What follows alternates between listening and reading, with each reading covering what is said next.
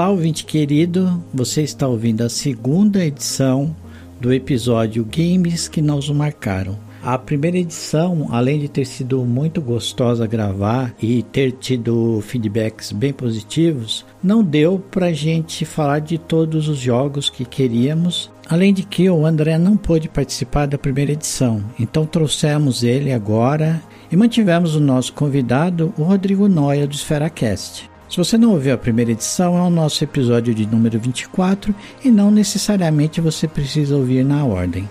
Eu sou Marcos Robles, também conhecido como Roadkill, e falo de Mogi das Cruzes, São Paulo. Aqui é Josias Martins e eu comecei a me interessar por história por causa dos videogames. Olá, meu nome é Rodrigo Silva, sou aqui de São Paulo e a segunda vez é sempre muito melhor. De São Paulo, na Zona Sul, aqui é o André Lira. E uma perguntinha manjada. Que Mario?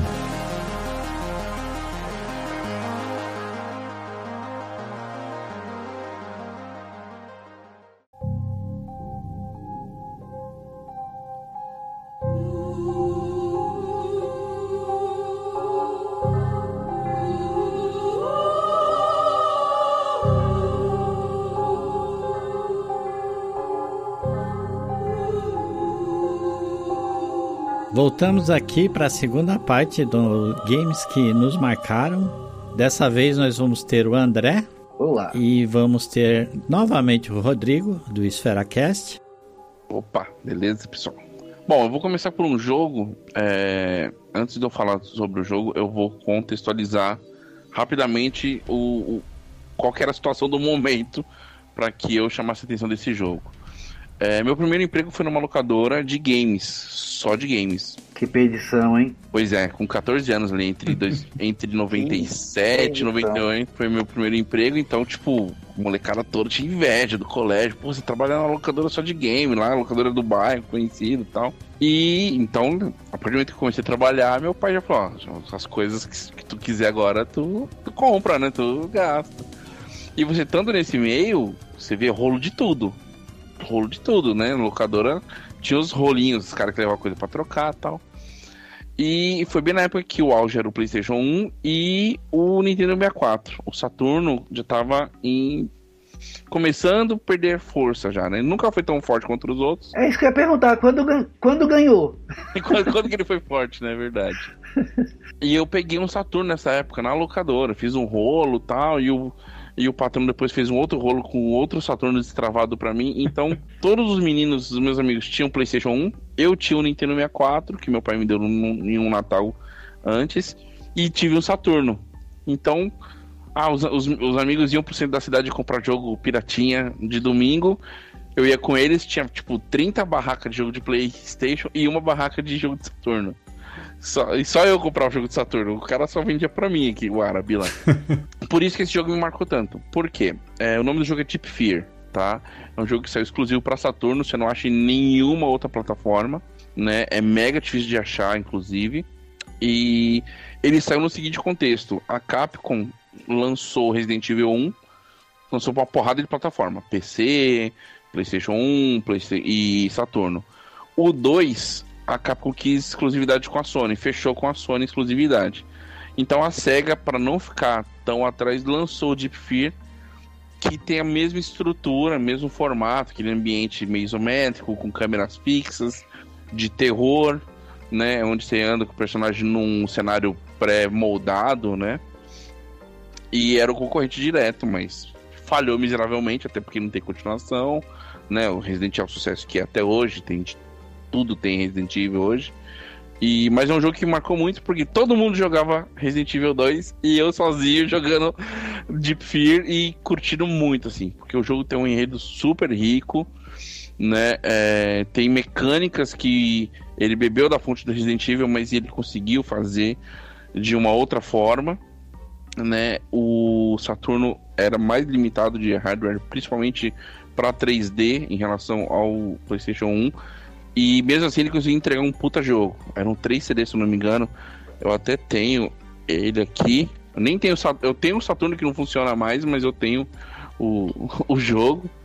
E é muito bom, cara. E se passa no, numa base submersa, parece uma base de petróleo, só que debaixo da terra, debaixo do mar, né? Dentro do mar. Então rola um terror lá de um vírus e tal. E é muito legal, cara. Na época eu fiquei fascinado. morri de medo de jogo de terror, mas esse aqui eu consegui jogar e zerar ele várias vezes tal. Foi um jogaço, cara. Eu tenho uma, uma muito boa dele, assim. Esse conceito da mecânica, eu não conheço esse jogo, tá? Que você tá falando. Mas você falar que ele tem o mesmo, mesmo conceito de Resident, é herança do Alone in the Dark, isso não era?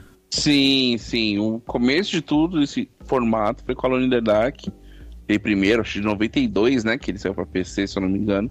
E depois a Capcom fez o Resident Evil, aí veio vários outros, né? No mesmo Dino, Dino Crisis, né? Dino Crisis, Galerians, teve vários outros jogos. Depois saiu Parasitive, Silent Hill, que melhorou um pouquinho o formato, mas a estrutura é a mesma, né? Para cima, no direcional você sempre botava para cima, ele sempre para frente, para baixo era sempre para trás, não importa para onde o personagem estivesse olhando no mapa, para cima ia ser sempre para frente. Então você tinha que aprender isso nos comandos para poder se localizar e correr e tal, né? É um jogo muito baseado em história, que eu gosto bastante, e em puzzle, né? Bastante quebra-cabeça, assim. Ele funcionava bem, como tanto Resident e tal. Jogo muito bom que marcou e você não acha em lugar nenhum, só pra Saturno. A visão dele, ela é isométrica, de cima, assim, de lado, meio de cima, de lado, assim, igual Resident, ou é a terceira pessoa? Não, ele é igual Resident, então ele tinha aquela variação de câmeras, né?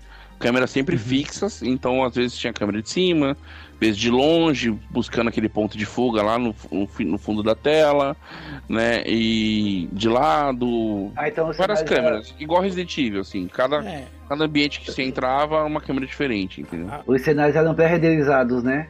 Isso, isso. Todo o mapa era pré-renderizado. Assim. E só o personagem que era um elemento 3D mesmo. Isso, isso mesmo. O personagem era um 3D bem tadinho, bem porquinho, assim, na, pra época, mas a galera jogou porque, pô, todo mundo jogando Resident Evil, você queria jogar mais ou menos a mesma coisa, é o que tinha. É um jogo exclusivo da SEGA. E quem jogou gostou bastante na época, mas é pouca gente que conhece, né?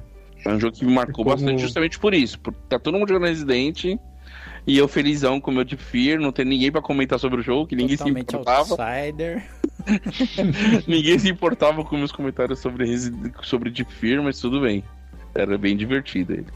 E como era um videogame que praticamente ninguém tinha, então no fim a franquia morreu sem ser uma franquia, né? Sem ter se tornado uma franquia. Não foi adiante, né? O Saturno ele tinha um, uma engenharia muito boa para jogos em 2D, né? Então o grande sucesso dele foram jogos de luta, né? É, melhor até que de PlayStation, os jogos de luta em 2D dele.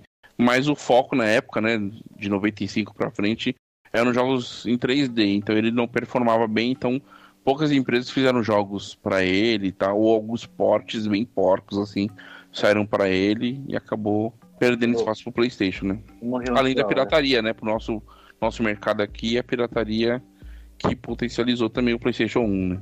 O 1 e o 2. O 1 e o 2, sim. Era muito fácil e barato, CD pirata do PlayStation. Sim, sim. Qualquer barraquinha era 5, 10 reais. A né? gente copiava, né? A gente pegava isso, baixava e copiava, baixava pela, pelo torrent, pelo torrent não. É Emule, Tremule, Limeware. FTP que uhum. os caras forneciam pelo link pelo IRC, eram as loucuras. mas, mas, isso foi quando o, o, o, gravador de CD ficou popular, né? O gravador de CD durante muito tempo era coisa muito cara. É que até então era só leitor de CD, né? É, exato. Durante muito tempo era só leitor. Quando virou gravador mesmo, uh, eu, lembro que o gravador custava coisa na casa dos dois mil reais. Era muito caro, sabe? Era, era inviável. O primeiro gravador de CD que eu comprei meio que foi um rim. Mas era coisa assim de 500 reais na época, né? Mas isso em 2000 e... 2003, 2004. É, esse foi barato. Então era, já era bem caro ainda, né?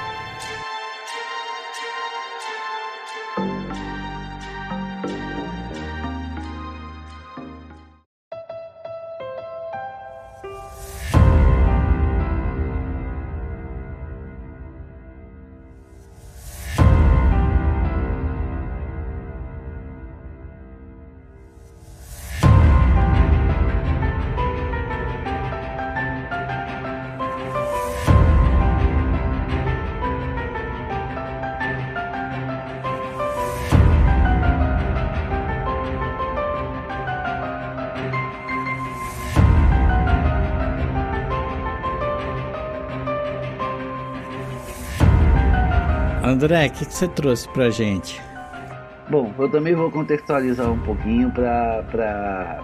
Primeiro, perdoe pela minha voz, eu tô super resfriado, mas eu não poderia deixar de estar aqui. Pelo menos você tá aqui. Pelo menos eu tô aqui, exatamente. E eu também vou contextualizar. Um certo dia, meu irmão chega em casa com um Super Nintendo japonês e um único cartucho desse videogame, que era o Super Mario World. E velho, Excelente. Eu joguei isso demais, porque era o único cartucho que eu tinha e era o, o videogame japonês e por algum motivo outros cartuchos não entravam. Depois eu descobri que era uma limitação física. Né? Existia uma trava que eu tinha que quebrar e eu não sabia disso. Então, mano, eu joguei isso. Eu joguei isso em excesso e jogo isso até hoje. é um jogo que eu jogo pelo menos umas duas ou três vezes por ano e faço final nele. De tanto que eu gosto. Sabe? Tanto que foi um jogo que me marcou, assim. Ele verdadeiramente me marcou na minha, na minha carreira gamer. E eu, tanto que eu tenho um amigo que fala, toda vez que você quer emular alguma coisa, você quer emular Super Mario World. E é uma grande verdade, velho. Eu tenho o Super Nintendo, eu tenho o cartucho, eu tenho isso emulado no. no- no- eu tenho, eu tenho o, o cartucho também pro Nintendo DS, eu tenho o, o emulado pra Playstation, eu tenho. Mano, onde. se tem uma plataforma, eu tenho o Super Mario World emulado.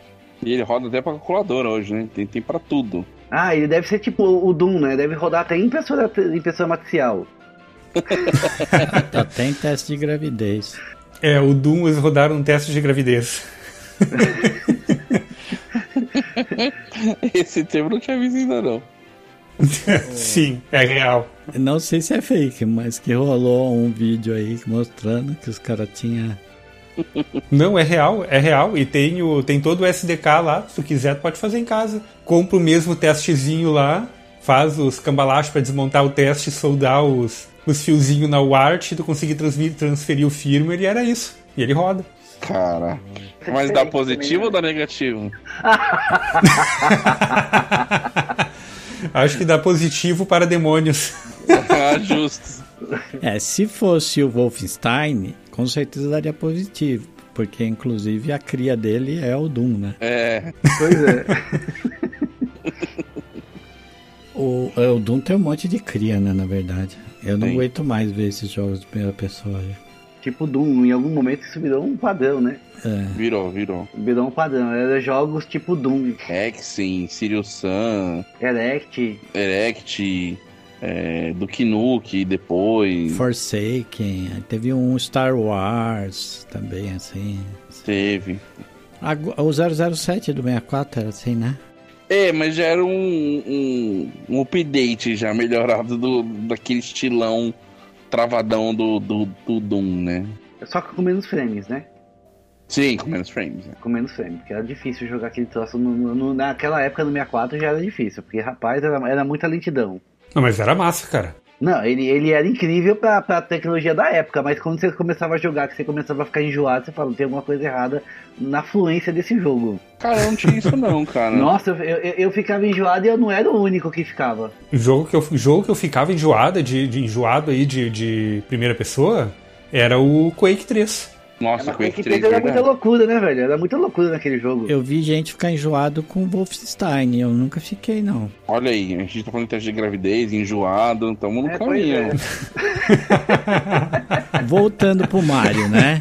Que Mario? Ah, puta merda, eu queria fazer essa piada. Tanana, tanana. Eu contei na, no episódio passado, eu contei que eu tinha comprado o Super Nintendo de um menino, de um rapaz lá que trouxe da, de Miami, né? E veio com o cartucho do Mario original, né? E esse cartucho era legal porque ele tinha bateria que você gravava as fases. Então você não perdia, já era um. Na época não tinha memória, né? Cartão de memória. Era password, né? É, geralmente era password ou tinha o Zelda tinha bateria no, No Nintendinho. né? no, no cartucho e o Mario também tinha. Isso era uma inovação. E quando parece que quando o pessoal alugava pirata, não tinha jeito, né? O cara Tinha que jogar parou até de o fim. jogar, perdia, né? Não, e o mais engraçado é que a gente fala assim, o, o cartucho tinha bateria. E durante muitos anos eu achei que bateria fosse uma coisa muito elaborada, não sei o que. Não, era realmente uma bateria. Era, é, Uma 2032, né? exatamente, o CR2032AD era literalmente uma bateria. E eu sempre achei que bateria fosse um chip especial que, que fazia a gravação. Era quase como se fosse um memory card dentro do cartucho. Não, não, era só uma bateria mesmo. Era uma coisa que manter, ficava pra manter o chip energizado. É, pra manter o chip energizado, pra não perder o, o progresso. Nossa, não, não era nem memória flash então, né? Não, não era memória flash, eu sempre achei que era algum chip super especial. Nessa época não tinha memória flash, seria uma, seria uma EEPROM, uma, talvez até uma FRAM, uma ferromagnética, mas ah, ah, isso era caro demais. Isso é caro demais pra colocar no cartucho. Quando, quando você pegava o, o- assim, a primeira vez, ligamos o videogame na TV, na nossa saudosa TV Sanyo de 20 polegadas, ligamos os cabos dela, apertamos, colocamos o cartucho e ligamos o power e começou. Cara, que música marcante. Velho, assim, na cabeça de. Eu era adolescente já na época, eu não era mais muito criança. Mas, cara, que música marcante. Quando eu comecei a jogar aquilo, foi finalmente eu comecei a ficar apaixonado por videogame de verdade naquela época. Que até então eu não tinha tido contato com videogame assim, contato. Eu tinha tido, eu tinha um Atari. Eu, eu fui do Atari por Super Nintendo, foi literalmente um salto. É, um salto grande. É um salto muito grande. Eu não, eu, não, eu, eu não, eu não vivia a época do Nintendinho, do Mega, do Master e, e- e correlatos. Então eu saltei do Atari pra um Super Nintendo que nem era meu, era do meu irmão, e meu irmão ainda fazia uma- uns dramas pra deixar a gente jogar, era, era, era uma bosta. Eu também pulei, viu, André? Ah, você também pulou? Tamo junto. então. Pulei. Foi do, fui do Atari pro Super Nintendo. É, eu fui do Atari pro Master, eu tive um Master System por um tempinho, né? Aí ficou pouco tempo comigo. E, é, e o que você teve aí com o Mario, eu tive com o Sonic no Master System. Que ele vinha com um Sonic na memória, né? E eu não tinha cartucho nenhum. Aí ficava jogando em loop o, aquele Sonic que tinha lá. Nem lembro qual era. Acho que era o Sonic 2. Eu acho que era. Tinha o Tails, Acho não que era. Não, o Sonic 2 de, de Master não tem Tails. Ah, não, tem o Tails? Eu achei que Não. tinha. Esse Mario também nós jogamos muito porque veio com videogame, mas não só porque veio vídeo, pro, com videogame. Porque o jogo é maravilhoso. Muito Eu bom. jogo até hoje também. É um dos jogos que eu jogo aqui no emulador. Não jogo todas as fases que nem antigamente, mas eu gosto de pôr ele aqui, fazer o comecinho dele ali. Chego no terceiro mapa assim, aí começa a enjoar um pouco, aí eu largo. Depois de um tempo eu pego de novo. Meu filho jogou bastante no emulador. Ele gosta bastante também. E a gente, o nosso tinha um manual, né? O meu também tinha, em japonês. Eu vim aprender a voar com o Mario meses depois que eu tinha um vizinho. Que já, é, um vizinho que tinha também o Super Nintendo. E o Super Nintendo dele era nacional. E aí vinha com o cartucho e o manual em português. Aí eu descobri que o Mario voava. Eu, nós aprendemos a voar, eu acho que olhando um manual ou deixando tela de demonstração rodando. Mas acho que ele não mostra na tela de demonstração Não. voando. Não, a tela de demonstração é a mesma tela em looping, ela não, Ah, ela não tá. muda. Eu, eu conheço bem essa tela em loop porque eu tive loja durante sete anos. E durante o dia, às vezes, deixava em looping lá, aquela, aquela tela rolando e. Meu Deus do céu, eu não aguentava mais aquela musiquinha. Um dos ódios que eu tenho de Sony é que uma vez eu fui comprar um presente para as minhas sobrinhas na loja, uma loja de brinquedo lá no Shopping Interlagos, que eu não lembro o nome, e aí tava fazendo bastante sucesso o Mega Drive, aí ficava em loop a tela do Sonic e aquela musiquinha do Sonic. E tava um puta calor da porra, velho. E aquilo, mano, eu fiquei muito irritado naquele dia. Eu saí de lá assim, muito estressado e desde então eu não consigo mais olhar o Sonic com bons olhos. Sério? Sério, eu não gosto dele. Uma situação merda te causou uh, ódio ao Sonic, tá certo. Traumatizou. Coitado do porco espinho, cara. Eu, quando a gente teve o Super Nintendo, na verdade os primeiros videogames sempre foram dos meus irmãos, né? Eu, eu tive o genérico da Atari, que era o Super Game, da CCE. Depois tivemos um Top Game, que era o genérico do Nintendinho, também da CCE. E daí a gente foi pro Mega Drive, que aí meus irmãos já compravam, já não era mais meu pai. O Super Nintendo foi o primeiro meu mesmo, assim, porque foi que meu pai comprou. Meu irmão tinha um amigo no banco, o meu irmão trabalhava num banco. E o cara quis vender, aí meu pai comprou pra mim e tal, e veio com a Super Mario World, lá originalzinha. Nossa, era, era muito boa. Eu tinha até álbum de figurinha na época do. Só do Mario World, só tinha figurinhas relacionadas ao Mario World. Adorava também. Bons tempos, assim. Sim, nunca foi muito bom jogo de plataforma, mas. Esse Super Mario World, ele tinha 96 fases, né? 96. Isso. E Quando você passava as 96, aí aparecia uma estrelinha do lado. N- do- Não, não são 96 fases, são 96 saídas. Saídas, Tem isso. muitas fases que tem duas ou três. Tem fase que tem três é. saídas. Isso. Então você tem que completar as três saídas para conseguir fazer esse Isso. número de 96.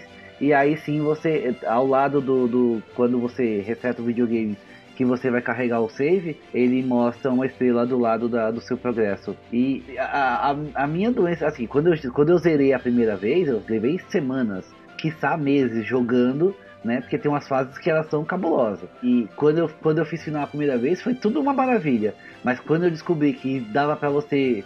Existiam mais fases pra zerar, aí sim eh, eh, eu vendi a minha alma pra esse jogo. E eu joguei isso. Mano, eu joguei isso em looping, assim, durante. Assim, como eu tinha um Super Nintendo na época que o Super Nintendo era- ainda era assunto no Brasil, então eu conseguia pegar cartucho em locadora, eu conseguia pegar cartucho com os amiguinhos, mas o Super Mario era meu, sabe? Ele tava lá em casa na hora que eu quisesse jogar. Aí depois meu irmão começou a comprar jogo de futebol, eu nunca fui muito meu. Eu nunca fui muito fã de jogo de futebol, International Superstar Soccer, por exemplo. Então, ah, meu irmão jogava muito isso. Mas quando ele quando ele, ele cansava do videogame, era, era o cartucho do Mario que ia lá pra dentro e eu jogar isso a madrugada inteira, velho. Eu lembro de madrugadas e madrugadas jogando isso. Eu adaptei na minha TV, nessa TV Sunny em questão, um plug de fone de ouvido pra mim poder continuar jogando e escutando a música. Porque a, a, música desse, a música desse jogo ela é muito ela, ela é muito presente, Eu, né? eu tô com você nessa, André. Essa, Muito essa, bom. essa TV é aquela que tu fez a gambiarra pra colocar um, um tubo maior? Não, não, essa, essa TV nasceu de 20 polegadas mesmo.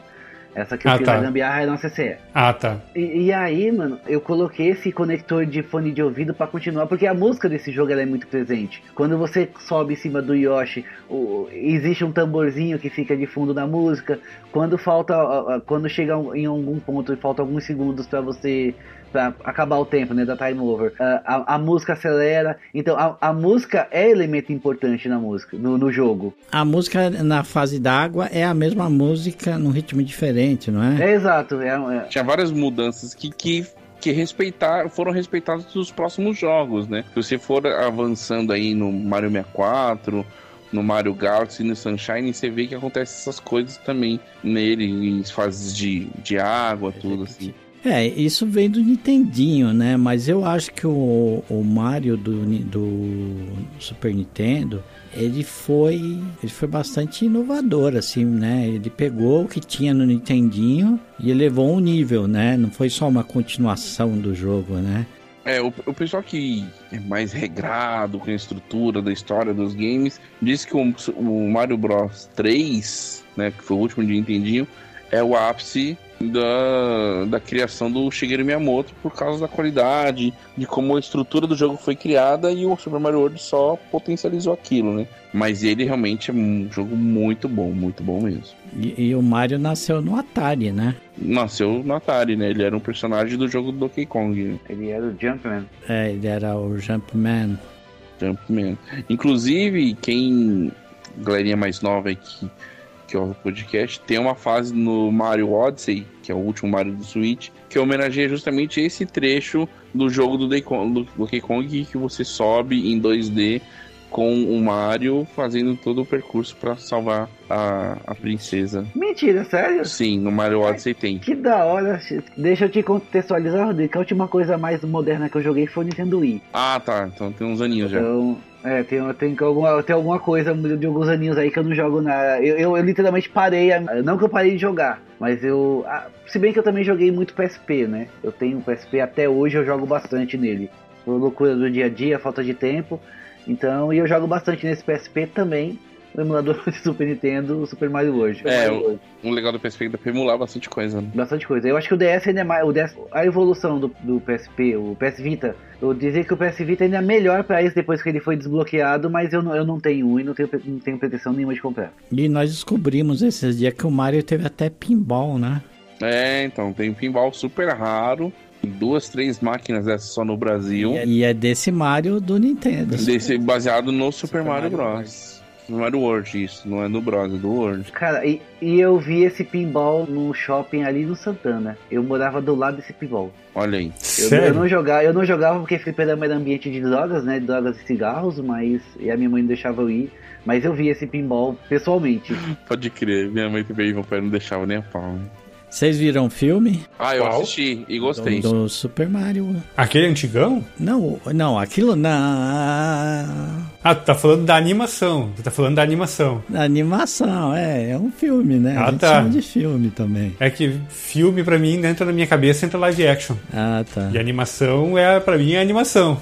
Meu cérebro faz essa distinção. Não, a animação eu não vi. É legalzinha, é, é- não é nada demais, mas pra quem é fã do Mario é uma delícia de assistir.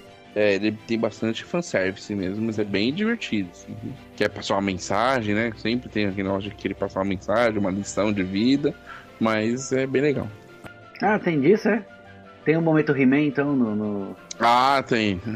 É mesmo? Poderia ser igual o He-Man, inclusive, seria muito bom se aparecesse o Mario no final. Tem, tem fanservice, inclusive, do jogo do Atari, né, cara? Que é uma, uma das cenas mais fabulosas do, do jogo, né? Ah, sim, é.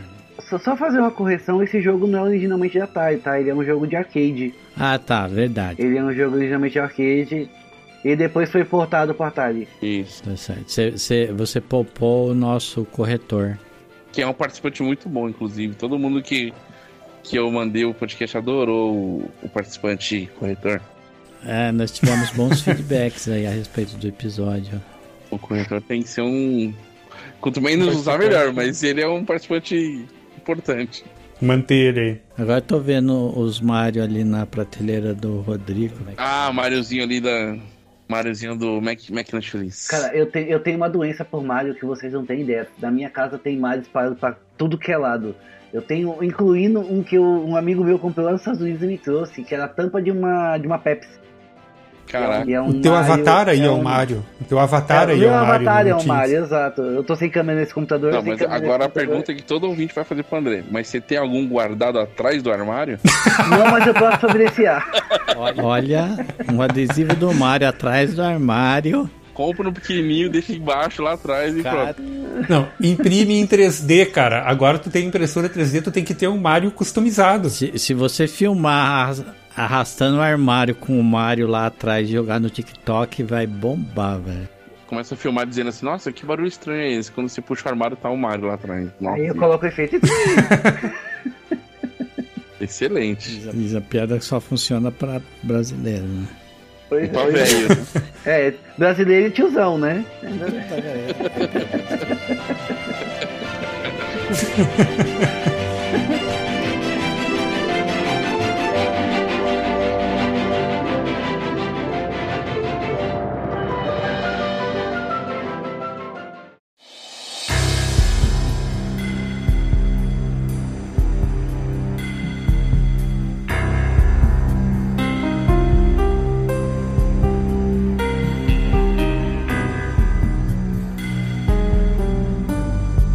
Eu vou trazer pra mesa aqui, esse primeiro momento, um jogo que acho que vocês não gostam, já falaram que não gostaram, que é o Max Payne. O jogo não tem história nenhuma, né? O jogo não tem história nenhuma, ele é, bem dizer, é um filme do Arnold Schwarzenegger em jogo, né? Praticamente. É um, um jogo que tu simplesmente senta e sai atirando em tudo que se mexe. Mas o ponto aqui do, do- desse jogo que eu acho, na época, quando eu joguei, eu achei ele muito divertido justamente porque ele levou a ação dentro dos jogos para computadores para um outro nível, né? O cenário, ele era muito mais interativo, né? A gente via ladrilhos da parede quebrando quando você dava tiro, ficava os buracos de bala e esses e tudo isso tinha memória, né? Não era uma coisa que acontecia de tu atravessar o cenário e tu retornar para lá e tá tudo limpo de novo. O que aconteceu ficava lá. Era um jogo extremamente bem otimizado, que acabava rodando até nos hardwares mais fracos. Na época eu lembro que eu comecei jogando isso numa Riva TNT2, no meu K62, e o jogo rodava razoavelmente bem. Então foi um jogo assim que, é, na minha opinião, ele revolucionou muito, né? Tanto que muitos jogos depois vieram copiar a mecânica de Max Payne, né? tanto a mecânica de jogo quanto o, a parte de efeitos, né? Principalmente o efeito de bullet time que acabou virando uma febre, né? Acabou adentrando até os jogos de corrida né? naquele período ali. É, o, o bullet time realmente foi uma mecânica assim que, como jogos que a gente citou no, no outro cast, teve mecânicas que viraram moda e vi, foi aplicado em diversos jogos de diversas empresas o bullet time realmente também teve muita utilização depois.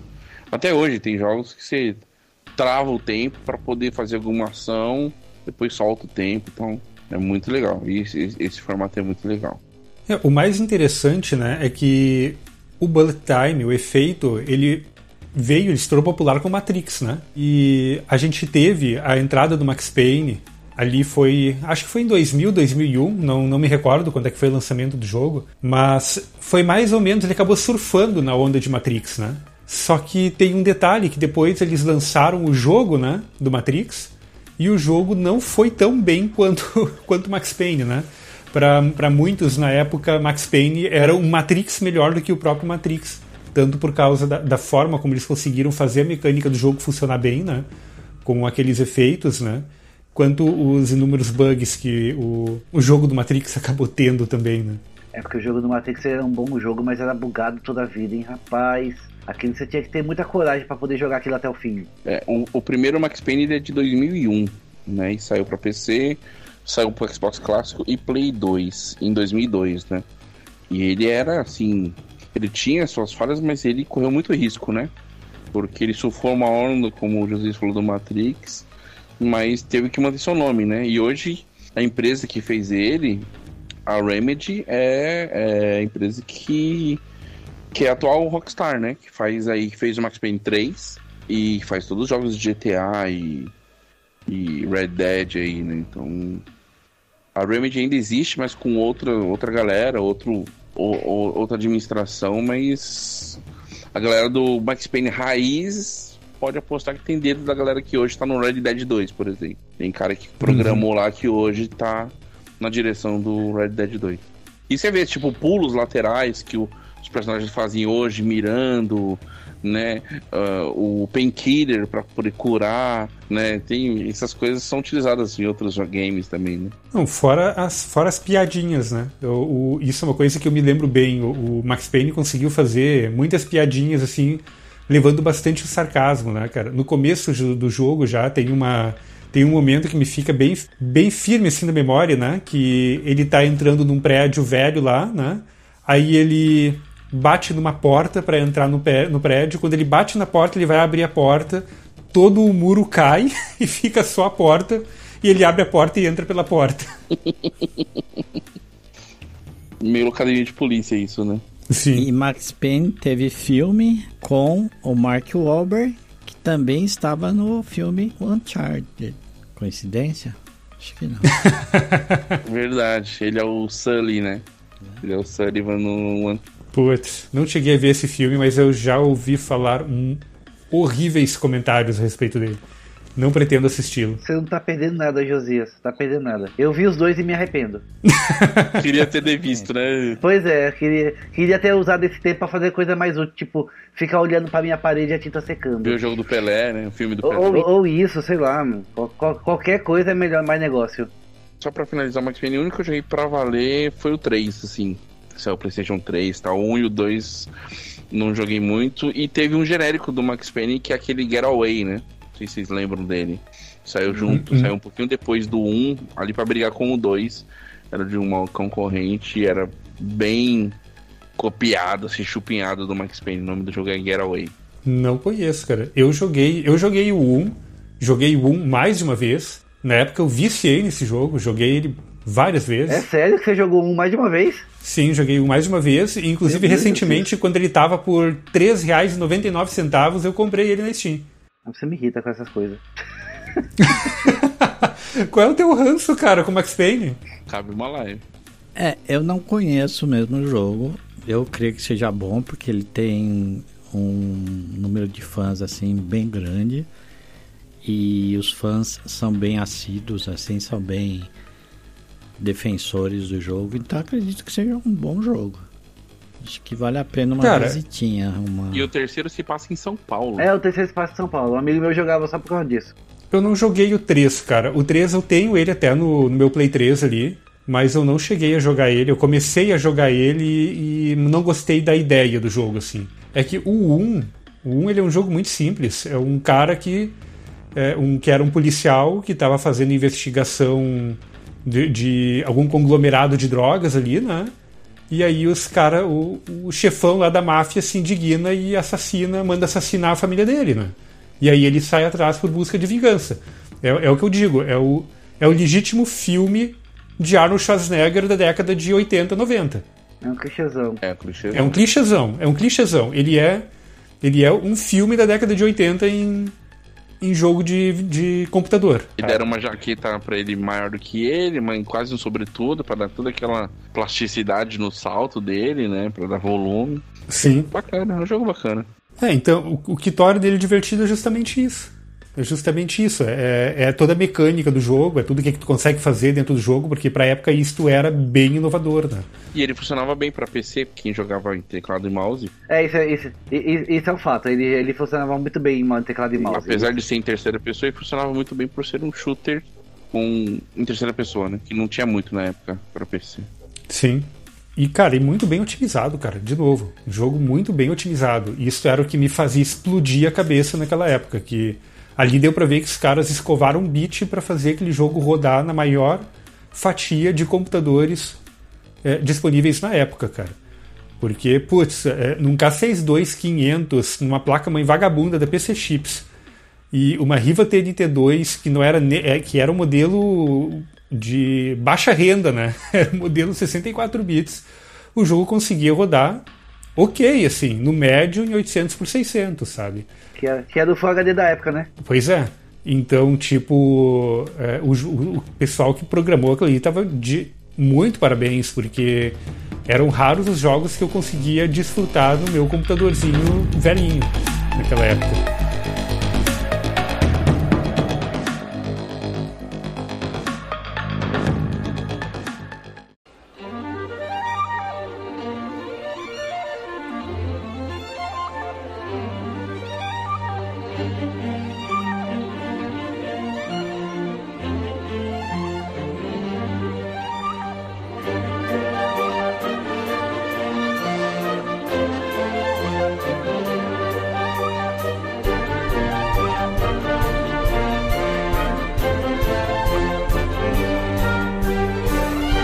Eu vou voltar pro Super Nintendo. O meu vai ser sempre Super Nintendo, cara. Não tem jeito. Tamo junto, tamo A junto. gente fala dos clássicos que marcaram minha vida, vai cair no Super NES. O meu primeiro aqui, que é um dos primeiros jogos que eu joguei no Super Nintendo também, né? Foi logo depois do Mario, né? Foi o Top Gear O primeiro? Bah, Top Gear, cara. Top Gear é um vício. ou Top Racing. Top Rei. Resumiu tudo, é um vício. Peraí, o Top Gear também é chamado Top Racer? Top Racing. Só o primeiro. Ah, é? É. Eu, eu, eu conheço toda a vida por Top Gear. Eu também. É que eu, eu só cheguei a pegar o 2000 e o 3000 nas locadoras. Assim como eu falei da música do Mario, que é uma coisa marcante, você colocar esse cartucho no videogame e ligar o power, é, ele já, é- você não precisa estar olhando pra televisão, já é marcante por si só. É, é inacreditável. Tanto que hoje em dia tem todo tipo de bizarrice com. com, com- A música tá na minha cabeça já que isso. É, pois é. Eu, eu, Aham. eu tô, eu tô dedilhando ela no meu cérebro. E quando tu. E, e ele começa. Quando tu seleciona a pista e ele começa a tocar aquela outra musiquinha e mostra o planeta onde tu vai correr, mostra a navezinha pousando e o carro saindo de dentro da nave. Esse daí é o esse, três. esse aí é o 3. Esse é o 3. Ah, tá, tá. Esse é o 3000. né? Mas as musiquinhas são as mesmas, né? Eles não mudaram muita coisa, eles mudaram a ambientação, mas a mecânica do jogo é a mesma também. Sim. O 2 também é muito bom e eu gostei bastante, mas eu não tenho uma história com dois. Com um, cara, eu tenho uma história, porque nós alugamos esse jogo e ainda era outro conceito, né? Que dava pra você escrever seu nome, ficar mostrando seu nome na pista, no- no- nos finais mostrava seu nome. Pra mim isso era novidade, tá, gente? Eu pulei a geração de 8 bits. Então você tinha. Sempre tela cortada, eu achava um saco sempre se a tela, a tela tá sempre cortada mesmo quando tava jogando sozinho. Isso me irritava nele. O gostoso do Top Gear era você jogar em dois. É, porque ele não. Eu Sim. acho que era exatamente essa ideia. Ele não era feito pra você jogar sozinho. Vai, arruma um amigo, arruma um irmão, sei lá, arruma uma namorada, arruma qualquer coisa. Vai jogar com você, velho. Porque Arruma isso, um irmão. Pois é, isso é jogo de. Isso é jogo de jogar de galera. A tela já era dividida por padrão, né? Você jogava de um, É, ficava um, um bot na, na tela de baixo, eu acho, na É, tela de cima, só- não sei. Só que isso, isso me irritava, porque eu não enchia a tela inteira, eu não conseguia ver a pista toda. Esse negócio da tela ser dividida me irritava bastante. Só que depois, com anos, eu descobri, assim, eu descobri que isso era limitação técnica, mas era o desenvolvedor falando, mano, arruma um amigo, arruma um irmão, arruma uma namorada, arruma um pai, sei lá, arruma um cachorro, arruma qualquer coisa. Mas vai jogar com alguém, velho. Não joga isso sozinho.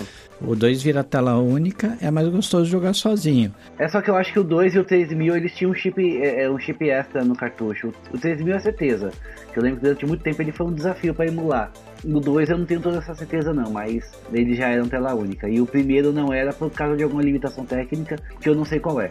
O, o primeiro ele tinha uma carinha de 8 bits, né, velho? A verdade é essa, ele não tinha. Ele não, ele não usava o potencial do console ainda, né? E o frame era todo cagado, né? Tinha esse lance de pôr o nome, tinha o lance de você escolher entre quatro carrinhos, que era uma coisa. Pra mim era diferente também na época, porque eram quatro modelos diferentes. Você podia escolher qualquer um desde que fosse o branco, porque não ter que ficar parando o pit top toda hora. É, o desempenho era diferente, o, o combustível, o consumo era diferente. Cara, era maravilhoso aquele jogo. Até hoje eu lembro do password da última tela, que era o Horizons. Você colocava. Eu não cheguei, a, eu acho que eu não cheguei a jogar o 1, mas eu lembro que no 2 e no 3 tu conseguia ir fazendo upgrades no carro. No 1 já tinha esse conceito? Não, Não. não. No 1 ele era bem toscão, bem secão, assim. E- E era legal quando você colocava o password da última tela, tudo que tinha antes dela, né? Ficava disponível. E aí vocês falaram das, das duas telas, e aí o que, que a gente fazia? A gente jogava, a galera ficava lá jogando, quem perdia saía e ia entrando no outro, né? Aí a gente começou a colocar, eu, eu comecei a zoar, colocar no nome assim, antes de começar a jogar, eu punho o nome do primeiro player como de baixo. E o nome, e o nome do segundo player como de cima. Aí toda vez que a gente começar a jogar, eu sou de baixo ou de cima. Porque a pessoa não sabe. E aí vinha escrito uma coisa e a posição era outra, né? Aí você falava o de cima. E aí o pessoal me xingava muito quando eu fazia isso, cara. Uma, uma curiosidade grande nesse jogo, que ele é extremamente conhecido no Brasil e só. Ah, é? Estados Unidos ninguém tá nem aí pra esse jogo, cara. Você vai na- nas sério? feiras de coleção, naquelas. O pessoal retro, é baratinho esse jogo lá fora. E aqui é uma, uma pega pra capar pra achar esse jogo. Não, e custa caro, custa caríssimo. Eu comprei um recente e é caríssimo. Eu tenho um Comprou Top qual? Gear na minha coleção. O Top Gear. Top Gear 1 eu tenho. Um? Um. Dois, dois jogos que eu queria pra minha coleção que agora já tenho é o Top Gear 1 e o Chrono Trigger. E o, e o 2000 e o 3000 tu tem ou não?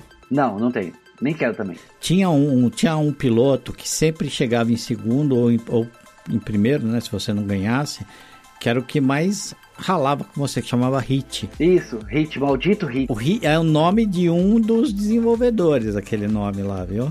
Ah, é? É, depois você vê nos créditos finais lá, aparece Hit. E aí, às vezes, eu colocava o nome Hit também, pra dar dobradinha de Hit na primeiro e segundo lugar. Cara, sacaneava muito. Isso, isso eu assumo que eu fiz, que eu coloquei meu personagem como Hit só pra.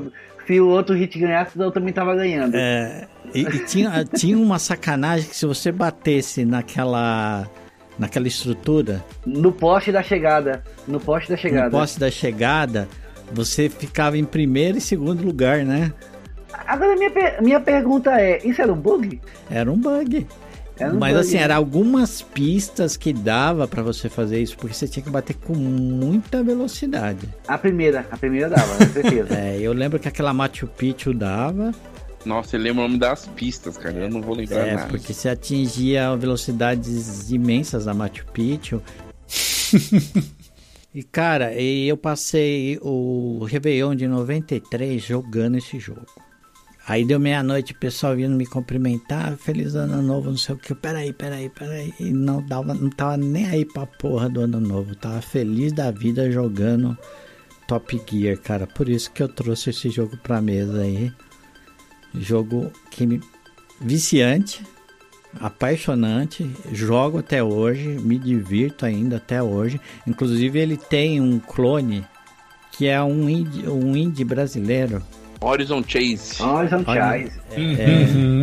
Fez muito sucesso quando lançou. Foi a primeira e única vez que eu comprei um jogo pra celular, Horizon Chase. Eu comprei ele aqui pra. É, não, comprei, acho que tava, tava baratinho na Epic. Aí eu comprei. E tava é divertido também, é gostoso, mas não é igual o bom e velho Top Gear, não. É engraçado que na capa dele tinha um carrão diferentão assim, e tinha lá Two Player Simultaneous Racing. Quer dizer, você podia jogar com duas pessoas. Eles pegaram uma limitação da, da, da, programação e transformaram numa feature. Não, e, e, e, veio muitos jogos parecidos, né? Tem muito jogo nesse formato, assim. Né? Então, aquele que é um ponto de fuga lá no fundo, né? Que, claro, o Enduro já fez isso antes. Mas o, a velocidade que ele tinha, assim, era muito legal. É, ele era, ele era o Enduro moderno, né? Pra, na época. É, exato. Eu acho que é por isso que eu gostava tanto, que eu, eu, eu assimilava ele muito com o Enduro. Sim. Ele parecia demais o Enduro, até na, na, no jeitão de jogar, era, era muito coisa do Enduro. De, depois você começava a pegar as manhas do jogo. Depois você descobria que algumas pistas era só ficar parado no centro dela que você não, não batia, era só acelerar que você não perdia, era sucesso. Sim, e que os outros pilotos ficavam batendo nas bordas da pista. Sim, exato. Eles saíam da sua frente, eram, eram pega pra capar, então eles saíam da sua frente e você, você, você zerava só apertando o botão. Você sabia que o cara que tá indo ali pra esquerda, ele ia até bater no canto esquerdo da pista, até bater na zebra esquerda ali. Depois ele começava a voltar pro meio, então os caras ficavam em um zigue-zague ali na pista, era só você saber a direção que o cara tava indo você conseguia contornar, sabia se dava para passar por ele ou não. E ele também tinha um. O hit era meio apelão, né? Porque quando você tava devagar ele ia na moral, mas quando você passava ele, ele corria que era um demônio.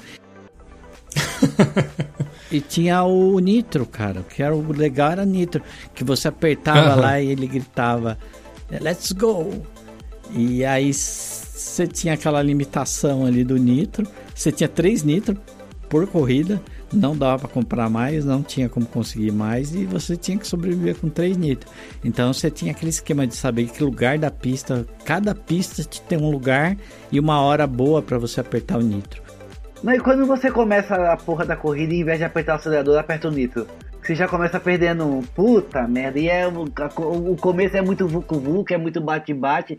Não adianta soltar um nitro ali que você não consegue aproveitar a, a, o incremento de velocidade que você ganha. Você joga então é uma bosta. E o nitro depois você tem a inércia, né? Porque depois que acaba o, a velocidade do nitro, você ainda continua rápido por causa da inércia. É, ele, o, o carro não pisa no freio, né? Ele continua sendo, sendo projetado mais rápido pra frente. E depois, com o tempo, ele acaba é, ficando na velocidade normal dele. Mas durante um tempo o nitro fica agindo. Isso nesse jogo era muito foda. Isso era muito legal. Eu, eu, eu, na realidade, lembro de ter jogado só o 2 mesmo na locadora, né? E eu lembro justamente de ser uma febre o Top Gear ao ponto de ser difícil de conseguir pegar a fita para jogar. A locadora onde a gente jogava tinha, eu acho que umas duas fitas e na maioria das vezes as duas fitas já estavam em uso. Então tu tinha que esperar até os moleques que estavam com a fita enjoar e trocar a fita para te poder pegar a fita para jogar Top Gear. Que era impossível enjoar, né, velho? Sim, era muito difícil. Então tu tinha que é, dá uma passadinha na locadora, tu via se tava vaga a fita, ok, vamos jogar. Mas era, era o 2. No meu caso, no meu caso, a memória afetiva é com o 2, não com o. não com o 1. Um. Assim, apesar de ter jogado muito o 1, o 2 eu não tenho recordação nenhuma.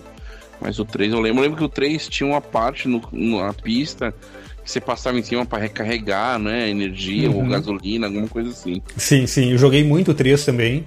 Só que o 3 já foi quando tava meio que chegando no, no fim da época de ir para as locadoras para jogar, que ele apareceu na locadora depois. no, no meu caso ali. Era tipo F0? Isso, isso, ele tinha aquele estilo F0 ali. Só que isso pra carregar, né? Achei que carregava, ou não sei se era energia. Nitro e gasolina. E, e você fazia upgrades no, no carro no 3, né? Ah, tá. ganhava dinheiro e comprava as coisas pra melhorar a potência. É, no Isso 2 já tinha um pouco disso. Já tinha? No 2 também tinha. Eu só fui voltar a ter essa, a mesma sensação que eu tinha jogando Top Gear quando lançaram o primeiro Need for Speed Underground. Que a gente pode conversar em algum outro episódio. Mas foi, foi só com este jogo que eu voltei a, voltei a ter a mesma sensação que tinha jogando Top Gear, sabe? A gente tem muita coisa pra falar aí de computador dos anos 2000. Eu, pelo menos, né? Tô lá nos anos 90, mas dos anos 2000 em diante, apesar de eu ter ficado bastante tempo sem jogar, né? Mas dá pra gente entrar aí numas nos Age of Empires. É, os anos 2000 para mim foi o tempo, foi a época de ouro dos jogos de computador, né? Foi quando a, quando a própria informática floresceu e teve um desenvolvimento extremamente acelerado, né? A gente, a gente não vai, a gente não vive mais isso.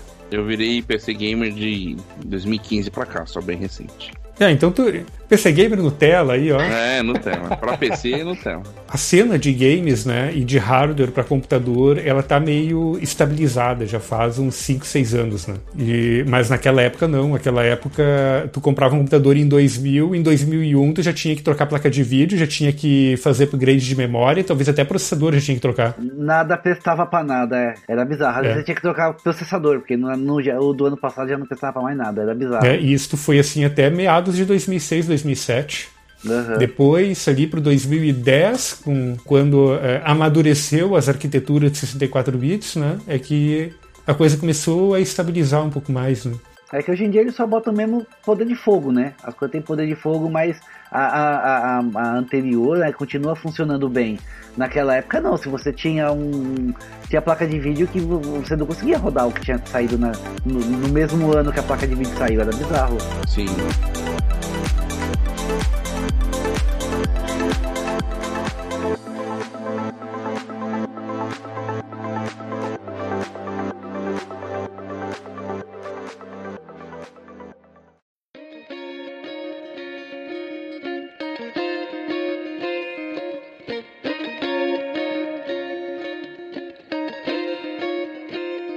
Antes, Rodrigo, deixa eu só deixar registrado aqui. Rodrigo Noia é por quê mesmo? Eu- deixa eu explicar por quê. Também tem a ver com aquela época que eu trabalhava na locadora. É, como comecei a trabalhar nessa locadora, chegava no sábado, quando a locadora fechava às 5 horas da tarde, o patrão falava: Rodrigo, você pode levar o jogo que você quiser pra casa. Segunda-feira, quando você vier da escola pra trabalhar, eu entrava uma hora da tarde, você traz, não tem problema. Segunda-feira quase não tem volume de, de aluguel, tem mais de devolução, né? Então, o que, que eu fazia? Eu fazia limpa na locadora sábado à noite. 5 horas da tarde, tipo, eu levava tipo, 15 jogos pra casa. Minha nossa. Testava e. Não, ah, esse eu gostei, esse não. Ah, esse eu gostei, esse não. E eu testei muita coisa de Super Nintendo, Nintendo 64, que era o auge da locadora na época, era o Nintendo 64. Né, eu não tive. Na época que eu trabalhei na locadora, eu não tive Master, nem Mega. Então, o pessoal começou a me chamar de Noia, Noia, Noia, Noia de videogame, Noia de videogame, Noia de videogame. E foi ficando, foi ficando, e foi crescendo, e foi ficando. E virou, virou até minha, minha game tag nos jogos. Tem cara que só me chama assim, Noia de jogo, porque, cara, eu ia, pra- eu, eu ia no sábado de mochila pro trabalho, porque o patrão falava, não, leva o que você quiser, eu, mano, a mochila lotada de jogo, com o maior medo de, de ser assaltado, apesar de ser 10 minutos de casa. Ficar testando jogo de Super Nintendo um atrás do outro, assim, ah, esse é uma porcaria. Por isso que eu acho que eu conheço bastante coisa dessa época, porque a locadora era bem rica de jogo, assim, tinha muita coisa. Uma única, uma locadora de game, só games na época não era fácil de se manter. Normalmente a locadora tinha tudo, né? Tinha VHS. Filme, DVD, VHS. DVD não, né? VHS, filme, essas paradas. Eu peguei uma época que tinha locadora só de game. Ah, mas era aquelas locadoras top que tinha ali na, na, na Zona Leste, né? Aquelas, não sei o que, 2000. É, eu pegava ali em Diadema, que era um cara até que eu fiquei amigo dele depois, o Edson. E tinha uma outra na Sabará, que o Rodrigo também conheceu. Ele foi pra, ele também ia lá, mas uma outra época, né, Rodrigo? É, então, eu trabalhei na Lago Inter. Quem tiver, for os antigão aí que ficava na Sabará ali, na altura do bairro chamado Jardim Palmares. Então, é essa que você trabalhou é a que eu ia, né? Mas quando você trabalhou lá, não era mais o mesmo dono. né? Isso, eu trabalhei na época que era o João o dono, e parece que o Robles ia na época do japonês, que era o- uma época antes que era o dono. A gente quase se trombou. A... Eu, pra você ter uma ideia, o número da minha ficha, acho que era 611 ou 617 da locadora, e era tipo o top 6 dos mais, que mais alugava, que todo final de semana a gente alugava duas fitas na sexta pra entregar na segunda, duas fitas na sexta pra entregar na segunda. Era sempre assim. Aí eu acabei virando amigo do, do dono, o dono falou, você não quer trabalhar aqui? Você...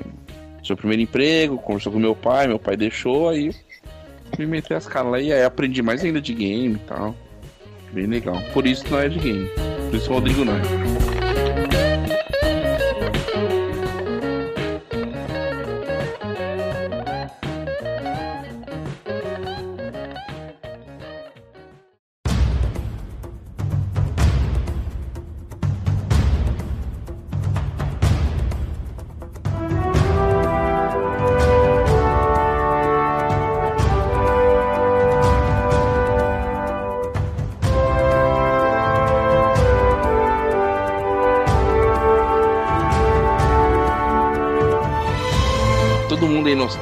Um jogo antigo que marcou a infância, mas eu vou trazer um, acho que nem o André nem o Josias vai trazer jogo tão novo quanto eu vou trazer agora.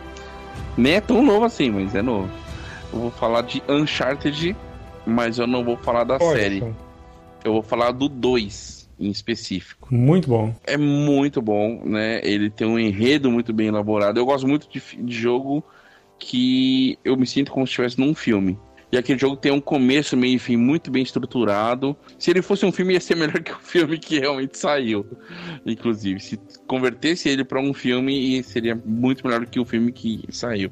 Aí tem o humor, né? Os personagens são mega carismáticos. O, o vilão tem aquele seu ar de clichê, mas tem a motivação que vale a pena dentro do, do jogo. E a jogabilidade é incrível, é um jogo rápido, com gráficos bonitos, ambientação, exploração, né? E para quem não conhece Uncharted, acho que a grande maioria conhece, Uncharted nada mais é que um, um- uma mistura de Tomb Raider com Indiana Jones, com Alan Quarterman, é, as Minas do Rei Salomão, mistura tudo isso, bate e sai Uncharted. Além do Atirando. Tesouro Perdido, né? Mistura isso e sai atirando. Isso, mistura isso, sai tirando, acabou. Vira o Uncharted. E o 2 específico é muito bom. Foi o primeiro que eu joguei, né? Por incrível que pareça, na, na época eu tava com. Bem no começo do Play 3. Eu peguei o Play 3 e ele já tinha um tempo já no mercado. Eu comprei por acaso uma coletânea que vinha o 1 e o 2, e não sei por que eu fui lá e inventei de jogar o 2.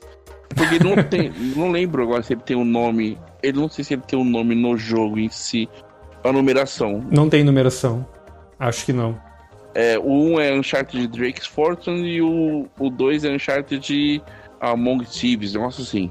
Não vou lembrar agora. O 3 já tem a numeração. E acabei jogando ele e, cara, fantástico, assim. Depois eu fui atrás dos outros. Joguei o 2, joguei o 3. Saiu o 4, depois eu Play 4 que fecha ali todo o arco. É muito bom. Também tem um- uns dois jogos que são spin-offs. Tem um de PS Vita que eu também joguei, que é muito bom, que é um spin-off. Mas assim, um jogo que, cara, me marcou, assim, até hoje, top 3 da vida. Já zerei diversas vezes e gosto muito do enredo dele, o formato que ele é construído a história, né? porque o jogo começa, o primeiro momento que você vê do jogo, você vê ele numa puta situação difícil, só que aquilo não é o começo do jogo. É tipo 70% do jogo lá na frente. E o- aí o jogo volta na lembrança e você joga a lembrança dele, assim, é muito legal. Todo jogo você joga com a lembrança até chegar aquele ponto que mostra no início do game. É muito legal, muito bem elaborado. Ele é um jogo extremamente cinemático, né? As- até as próprias cutscenes, né? Que o, o Robles vive reclamando aí de jogo com cutscene, elas são muito bem feitas, né? Sim. Ao ponto de que elas não te enchem o saco, porque elas estão bem inseridas dentro do próprio roteiro do jogo. A transição entre um, um momento de que você tá jogando e a cutscene são muito sutis, assim. Então, tem hora que tá misturado. Aqui eu tô jogando, agora já não tenho mais controle de nada. Acabou o controle voltou pra sua mão de novo, porque acabou a cutscene. É muito legal, cara. É, e já é um dos jogos cuja cutscene ela é feita com a própria engine do jogo. Então isso torna mais difícil ainda de tu perceber quando é uma, quando é uma cutscene mesmo ou não, né? Em minha defesa, meu problema com as cutscene é que a maioria dos jogos o roteiro é raso, cara. Ah, depende. Não tem muito o que contar, sabe? Você fala assim, meu, tá bom. né? Eu acho os roteiros muito. Um jogo com um bom roteiro, tipo Tomb Raider. Mano, é um roteirinho raso essa trilogia nova, assim. Sim, é um formato filminho da Globo, Sessão da Tarde. Mas Agora, tem quando tem um- uma boa história pra contar, é legal as cutscenes. O, o The Witcher, o Horizon Zero Dawn, os Mordor. Agora o Batman, por exemplo. É lá, mais ou menos. é, Tipo. hum, Agora os haters vão ficar bravos comigo, mas que roteiro que bom ou mega elaborado tem pra dar Batman em qualquer Não, mídia. então, entendeu? na, na, no- na Vai, HQ. Cavaleiro das Trevas do Frank Miller, talvez. Na HQ mutantes, funciona. né? Aquilo vai pro videogame, já não funciona tanto às vezes, entendeu? É igual videogame, às vezes funciona bem no game, mas se vai pro cinema vira clichê, entendeu? Sim, sim. E- Esse é o problema, eu acho que o- o- os roteiros de videogame, eles são muito clichê. Por isso que eu não ligo muito pra história, entendeu? Entendi. Assim, mas o, o Uncharted não vai ter esse problema não, cara. É, o jogo tu te sente vendo um filme. Um filme que tu consegue jogar. Não é nem pela qualidade gráfica, né, Josias? Porque ele não é um esplendor de. Sei lá, não é igual um God of War dos últimos que saiu e tal. Eu assisti Até porque é um jogo de mais de 10 anos. Mas Sim, ele sim, é extremamente mas- bonito, performa super bem. Você vê, não tem lag. É muito bom o jogo. Eu assisti a série do The Last of Us. Puta série lá, legal, bacana, cara. Se aquilo ali nasceu num jogo, com certeza eu vou querer ver todos os toda a história, todas as cutscenes do jogo, entendeu? Então não é que eu não gosto de cutscene. Então, o The Last of Us é, do é dos mesmos que fizeram o Uncharted. Sim, na mesma É, estúdio. o mesmo estúdio. E então, e Uncharted, ele, ele foi, na realidade, aquele estúdio ele foi composto justamente porque a Sony estava tendo problemas com emplacar jogos no PlayStation, né? Porque o Play 3, isso a gente vai, vamos falar sobre isso no nosso vindouro episódio sobre consoles, né? Ele tem um problema. O problema dele, ele é do tamanho de um supercomputador, que é o processador dele. Né? Aquele processador ah, que está ali no Play 3, ele foi feito em uma joint venture entre a Sony, a Toshiba e a IBM. E ele é um processador que foi pensado para aplicação em diversas coisas, incluindo supercomputação. Então ele não é um processador simples de programar. E o Play 3 estava patinando pra caramba. No começo ali, no, no seu lançamento, né? ainda até o, o primeiro ano e meio ali. Aí a Sony chegou e, ok, a gente precisa resolver isso. Fundou-se a Naughty Dog e encomendou-se o primeiro Uncharted. A Naughty Dog já existia fazendo Crash É isso que eu ia Bandicoot. falar. A Crash Bandicoot era da Naughty Dog. É, Eles só, eles só in- injetaram grana ali, então. É, ele só. Na verdade, a Naughty Dog já existia, era independente, a Sony só absorveu o estúdio e falou: não, vocês vão trabalhar só pra gente, igual aconteceu com a Santa Mônica do God of War. Pegou Santa Mônica era, era independente e a Sony falou: não, vou colocar dinheiro e tu vai trabalhar só pra mim. pegou dinheiro, pegou um caminhão, encheu esse caminhão com esse dinheiro e jogou lá e falou assim: agora vocês são nossos. Isso. Agora, vou imaginar uma coisa, se eu ficasse louco hoje, Sim? comprasse um PlayStation, um Play, não a ponto de comprar um PlayStation 5. Ah, tá, tá, tá. Não, e- Eu jogaria-. Isso é pra loucura, né? Eu jogaria toda a série do Uncharted. Cara, eu acho que sim. Pelo teu perfil, eu acho que sim. O, ele, ele Não, não, eu tô dizendo se eu consigo jogar. Existe retrocompatibilidade? Tecnicamente eu consigo jogar. você vai conseguir jogar os jogos que saíram na versão de Play 4, que é o, o. Uncharted 4, e é uma coletânea do 1, 2 e 3 no mesmo disco que saiu Tá. para Play 4, que é requentado da versão original de Play 3. Entendeu? Isso. Mas é um port ou é a versão original que só colocar dentro do num CD? É um port só convertido para com mais HD. FPS e HD. Tá, aí, aí, aí a segunda pergunta. Então eu vou comprar lá na, na Play Store lá da, da PS1, lá da PS, PSN. E quanto que estaria custando esse pacotinho aí?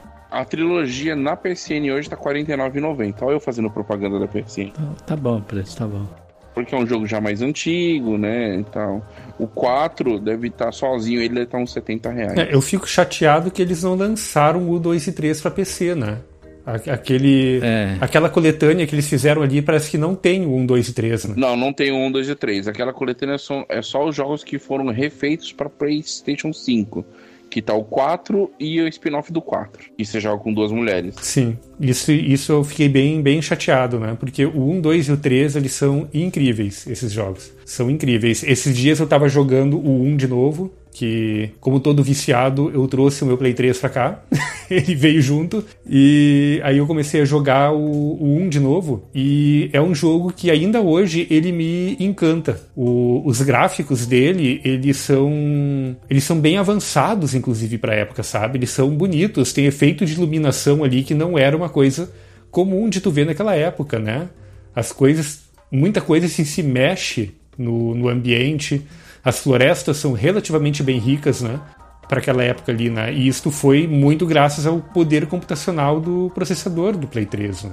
E a, a essa grana que a Sony investiu ali. Mas a gente só vai ver o, o ápice depois é no Uncharted 3, né? O Uncharted 3 ele é, ele é incrível. Né? O 3 ele é lindo. É, esgarçaram ao máximo a potência do PlayStation 3, assim, sabe? Você Cara, vê eu- que eu- tá no limite de estar rodando aquilo, sabe? Eu, eu joguei o, o, o- eu Joguei não, eu assisti jogando o, o Last of Us e eu falei, mano, não é possível estar rodando no PlayStation 3, sabe? Isso não, isso não é jogo de PlayStation 3, não é possível. Não é possível que o PlayStation 3 tinha esse. é, não é possível que o PlayStation 3 tenha esse poder de fogo que não foi usado.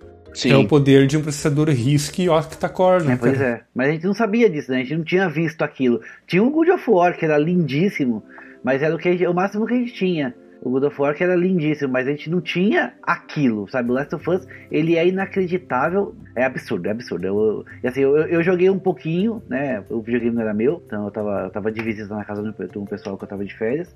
Eu joguei um pouco e viciei quase que instantaneamente. Sabe? Eu, eu queria viver aquele mundo, eu queria viver aquela história, pena que eu tive que voltar pra casa.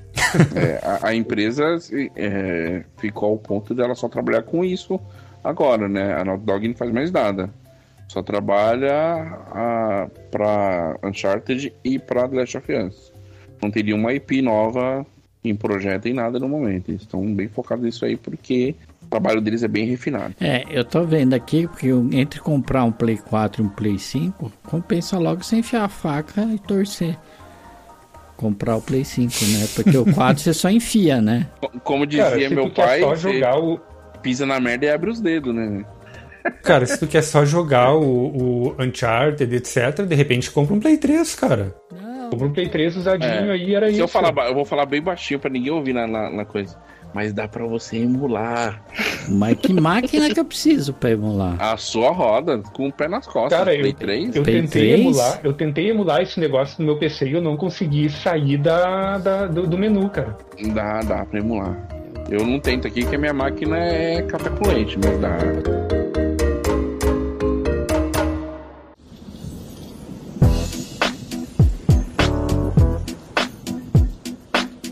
Hey yo, Jim, man, won't you won't you kick some of that? You know, you, you know how you do it, man. It's a trip. People don't even believe we're together right now. But but, but tell Cara, eu ia, eu vou trocar o jogo Hot Swap. Porque o Josias falou de um e me lembrou um jogo que eu t- também PC Gamer, né? Tem pra videogame. Mas esse eu joguei, joguei de galera e foi uma febre. Porque eu joguei isso até, até desmaiar na frente do computador, literalmente. E eu tô falando de Need for Speed Underground 2. Ô, caraca. Cara, eu joguei isso insanamente. Sabe que é. A... Mano, o pessoal vinha aqui pra cá, iam lá, aqui pra casa, iam lá pra casa. E a galera, a molecada, eu era o único que tinha um computador que conseguia rodar aquilo. O cara ficava pique de 6, 7, 8 pessoas no meu quarto. A gente jogando isso num monitor de 14 polegadas. E era uma loucura, velho. E aí a gente jogava. Mano, eu joguei isso. Foi o primeiro, primeiro jogo que me fez literalmente fazer um upgrade no meu computador. Porque eu queria ver a galera. Porque quando você terminava a corrida, ficava uma galera em volta do carro. E eu queria ver isso de qualquer jeito. E eu falei, eu vou ter que fazer um. Eu jogava isso num Pentium 4, numa placa-mãe da, da Nvidia, que eu não sei qual é. Eu, eu, eu, só sei que essa placa apareceu na minha mão. Eu trabalhava em loja de informática já na época. E, e velho, eu chegava em casa, era jantar, tomar banho, jantar, ligar o computador, Need for Speed Underground 2. Eu joguei aquilo demais. Eu gosto, mano, tudo desse jogo eu gostava. Eu gostava das músicas, que eram músicas maravilhosas. Que acho que foi a primeira vez que eu joguei um jogo que tinha música, assim, não é o primeiro da história, mas foi o primeiro que eu joguei que tinha música licenciada depois de Rock and Roll Racing. Eu era assim com o 1, cara. O Need for Speed 1, o Underground 1, ele foi um vício, né?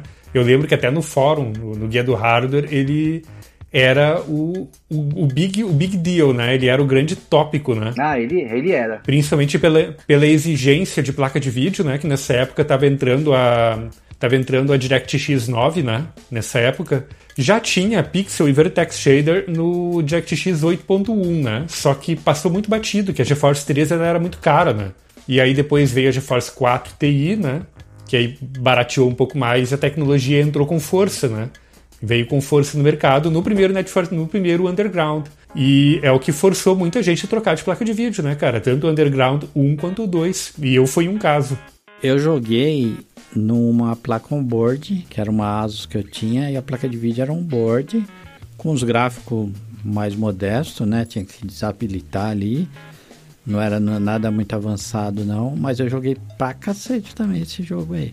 E esse jogo surfou a época do Velozes Furiosos, né? Ou o Velozes Furiosos Sim. surfou a onda desse jogo. Importante, né? Um, um alimentou o outro, assim, naquela época, né? Então, até pra galera que é mais jovial aí, antes da, da internet como ela é, a gente. As, as coisas, a informação chegava muito mais lenta. Então, quem é do ramo de tuning, de carro, que gosta dessas paradas, aquilo que acontecia no jogo, de ter neon embaixo do carro, tudo, já era praticado no Japão, tudo, e a gente começou a ver só no jogo e no filme. Ah, o brasileiro não fazia aquela uhum. parada. E começou, entendeu? A galera que gosta de tuning aí começou a fazer aquela parada lá depois do tanto do jogo quanto do filme, porque a gente não tinha informação direta, né? Clara para todo mundo, né? É um jogo. Eu praticamente não, não, joguei muito, eu não sou muito fã de jogo de corrida. Não, cara, o, o jogo você começava. Cara, você começava a jogar o, o, Tudo nesse jogo era maravilhoso. A única coisa que era meio esquisita é que as ruas eram meio mortas, né? Não, não existia um tráfico de pessoas na rua. Não era 25 de março, você só tinha carro e era só carro. E boa parte dos carros que tinham no cenário eram carros que você podia correr contra. Porque tudo nesse jogo, assim, o que era legal nesse jogo? Você tinha as pistas, né? Você tinha, você ia andando num mapa, coloca é, muitas aspas aí, num mundo aberto, né? Você ia andando nesse mapa, e aí você ia achando as pistas, e à medida que você fosse vencendo, você subia no ranking e você conseguia correr em outras corridas.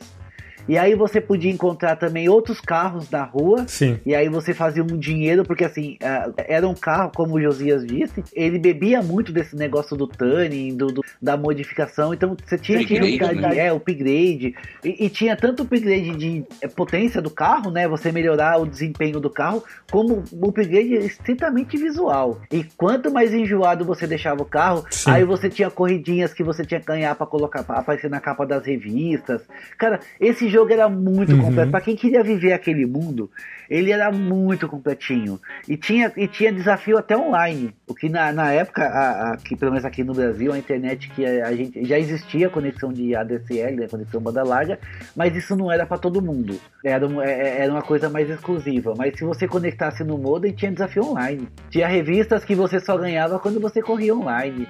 Era, esse jogo era demais, esse jogo era demais. O, o André falou das músicas. Tinha música com The Doors e Snoop Dogg. Sim, a música de abertura. Sim, tinha músicas do Queen of Stone Age, Paul Van Dyke, mano, bastante gente famosa nesse, nesse jogo aí participando com, com a música, né? Bem legal. Não, eu acho que foi assim, como eu disse, eu, eu não sei se foi o primeiro, mas certamente foi o primeiro que eu vi que tinha músicas assim que eram reconhecíveis. Depois de Rock and Roll Racing, claro. Mas uh, eram músicas reconhecíveis no jogo. Sabe? Como eu já disse e vou repetir, eu não, não acho que isso seja inédito dele. Mas que para mim era, era uma coisa nova, era. Era muito novidade. É, você tinha a Road Rash do Play, do Play 1, que tinha também, mas aí era corrida de moto, né? Que inclusive você tinha o Rust Cage, Rust Cage que abria o, o abria o jogo. Ah, é verdade, é verdade. O Road Rash tinha também. Mas ah, só para fechar essa parte do Underground agora, eu vou dizer que o 2 eu não cheguei a zerar ele não. O 1 um eu zerei. O 2, o 2 para mim não funcionou a mecânica de de mundo aberto, de ter que sair andando pela cidade para achar a pista para correr, e isso é uma coisa que eu tenho dificuldade. Nossa, isso, era, isso é o que eu mais gostava. Isso é uma coisa que eu tenho dificuldade até com esses jogos de mapa aberto, sabe? Tipo esses Skyrim da vida, The Witcher. É, o meu cérebro não funciona bem com, com esse negócio de ter que ficar catando o que fazer dentro do mapa. Parece que alguma coisa fica me dizendo, tu tá perdendo tempo fazendo isso, sabe? Não, eu quero sentar, quero selecionar a pista e quero correr. Cara, eu perdi tanto tempo caçando, porque além de tudo tinha pistas que não, elas não, você tinha um GPS, né, no canto da tela que te mostrava onde estavam as corridas e tinha algumas que não apareciam. Eu perdi tanto tempo da minha vida caçando isso e caçando os dinheirinhos que tinham espalhados pela tela que quando eu cheguei no último carro, eu obliterei o mestre. Mas assim, eu não ganhei dele, eu humilhei ele. Tanto que eu joguei de novo no difícil para fazer a mesma coisa. E eu obliterei de novo o, o, o último carro. Eu, eu, acho que ele já não era difícil por natureza, né? Mas assim, é, eu, eu não. Assim, se fosse uma pessoa, aquela pessoa é, é, ela, ela teria problemas sérios hoje em dia. Caramba, fui obliterado pelo, pelo fulaninho lá, porque, rapaz, eu tava jogando demais, assim. Eu, eu, eu já agia sem pensar, sabe? Eu, eu, eu já eu pilotava o carro, o, o meu corpo reagia sem eu pensar antes. Eu, eu só fazia e acontecia. Eu, tava, eu jogava demais esse jogo, eu jogava demais, demais, demais. E é mais um jogo que fez escola, né? Porque o Need for Speed antigo é totalmente diferente, era baseado no Puri Race ali, do carro normal e esse de upgrade e tal, e, e dar uma personalizada no, no carro. Fez vários jogos depois, né? The Crew, o próprio Forza Horizon, é, que é, é um dos maiores sucessos de hoje, beberam dessa fonte do Need Underground aí. Sim, as versões anteriores dele eram uns Top Gear poligonais. É, isso mesmo. É, ele era um Top Gear. Tinha, eles gastavam muito com licença, então tinha carros oficiais em 95, acho que o primeiro Need for Speed é 95 para PC, 96. Tinha já Ferrari, tinha Lamborghini, tinha. Uhum. Só de pagar licença já era uma fortuna. Mas o jogo mesmo era pure race ali, não tinha nada de customização. Né? É, e assim, é, é, ele não, ele não era um simulador, né? Existia o lance de você fazer o ajuste fino do carro, coisa e tal, você passava ele do dinamômetro, tinha essas paradas também, mas ele era total arcade. Tanto que o primeiro Underground, ele, a, a, quando eu joguei ele pela primeira vez, a sensação que eu tinha era ter voltado ao Top Gear, de tão arcade, de tão, pega, de tão pegada de arcade que ele tinha, né? É, ele era muito arcade, assim, era, era smashing button, você apertava o botão, você apertava na saída e só largava na, na, na chegada. Né? Não tinha. Exato. Se você soubesse fazer as curvas direitinho, usar o freio de mão com, com sabedoria, você não precisava usar freio. Você só metia o pé e escorregava. E tudo você ganhava. Você ralava nas curvas e você ainda ganhava, né? Você ganhava é, nitro quando você fazia isso, que ele tinha nitro, aquele que é, foi a. Foi exatamente nessa época das personalizações de, de motor, né? Que ficou, isso começou a ficar meio famoso. Você tinha nitro nos carros. Cara, era uma festa. Aí isso aqui em casa fez muito sucesso. A, a, gente, a gente pilotava com. Aqui em casa a gente pilotava com copiloto, sabe? Era um, era um jogando e o outro vendo o GPS para te dizer qual, qual direção que você ia girar, se a curva era uma curva mais fechada, se era uma curva aberta. Era uma doideira, velho. Era uma doideira. Uma, uma observação aí meio off-topic, mas usando esse negócio de fazer curva ralando, teve um piloto real, tá? Isso é real, em acho que 2021, se eu não me engano, 22. A gente tem 23, deve ter sido 21. Que ele tava numa das finais lá do Campeonato Americano de NASCAR. E os últimas, última curva, ele acelerou o carro com tudo, deixou o carro sair ralando, fez a curva toda por fora, passou todo mundo sem fazer a curva, né? O carro ralando, o muro fazendo a curva, né? E inclusive essa manobra que ele fez foi banida porque começaram a rotulá-la como manobra Need for Speed. O cara fechou o olho e acelerou. O carro foi ralando e passou todo mundo e chegou lá na frente. O cara doidão, né? O piloto. E É, começaram a chamar de cara. manobra Need for Speed e aí a liga baniu. Quem fizer isso vai ser desclassificado. Não, e você falou disso aí, uma vez eu lembro que eu tava jogando, eu tava, fazia horas. E quando eu fui jogar sério mesmo, que eu coloquei ele no hard, as pistas elas ficaram muito difíceis, né? Eu fiquei horas pra passar uma pista. E teve uma hora que o cara tava me passando. Eu só me joguei de lado na frente dele. Eu ganhei a corrida de lado, sendo empurrada pelo outro maluco. Muito bom.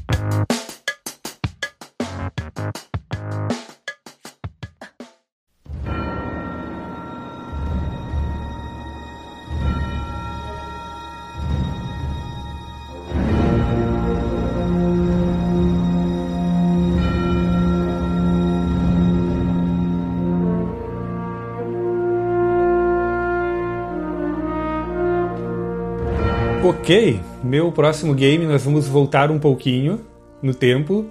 Em relação ao lançamento do jogo, nós voltamos acho que uns dois ou três anos.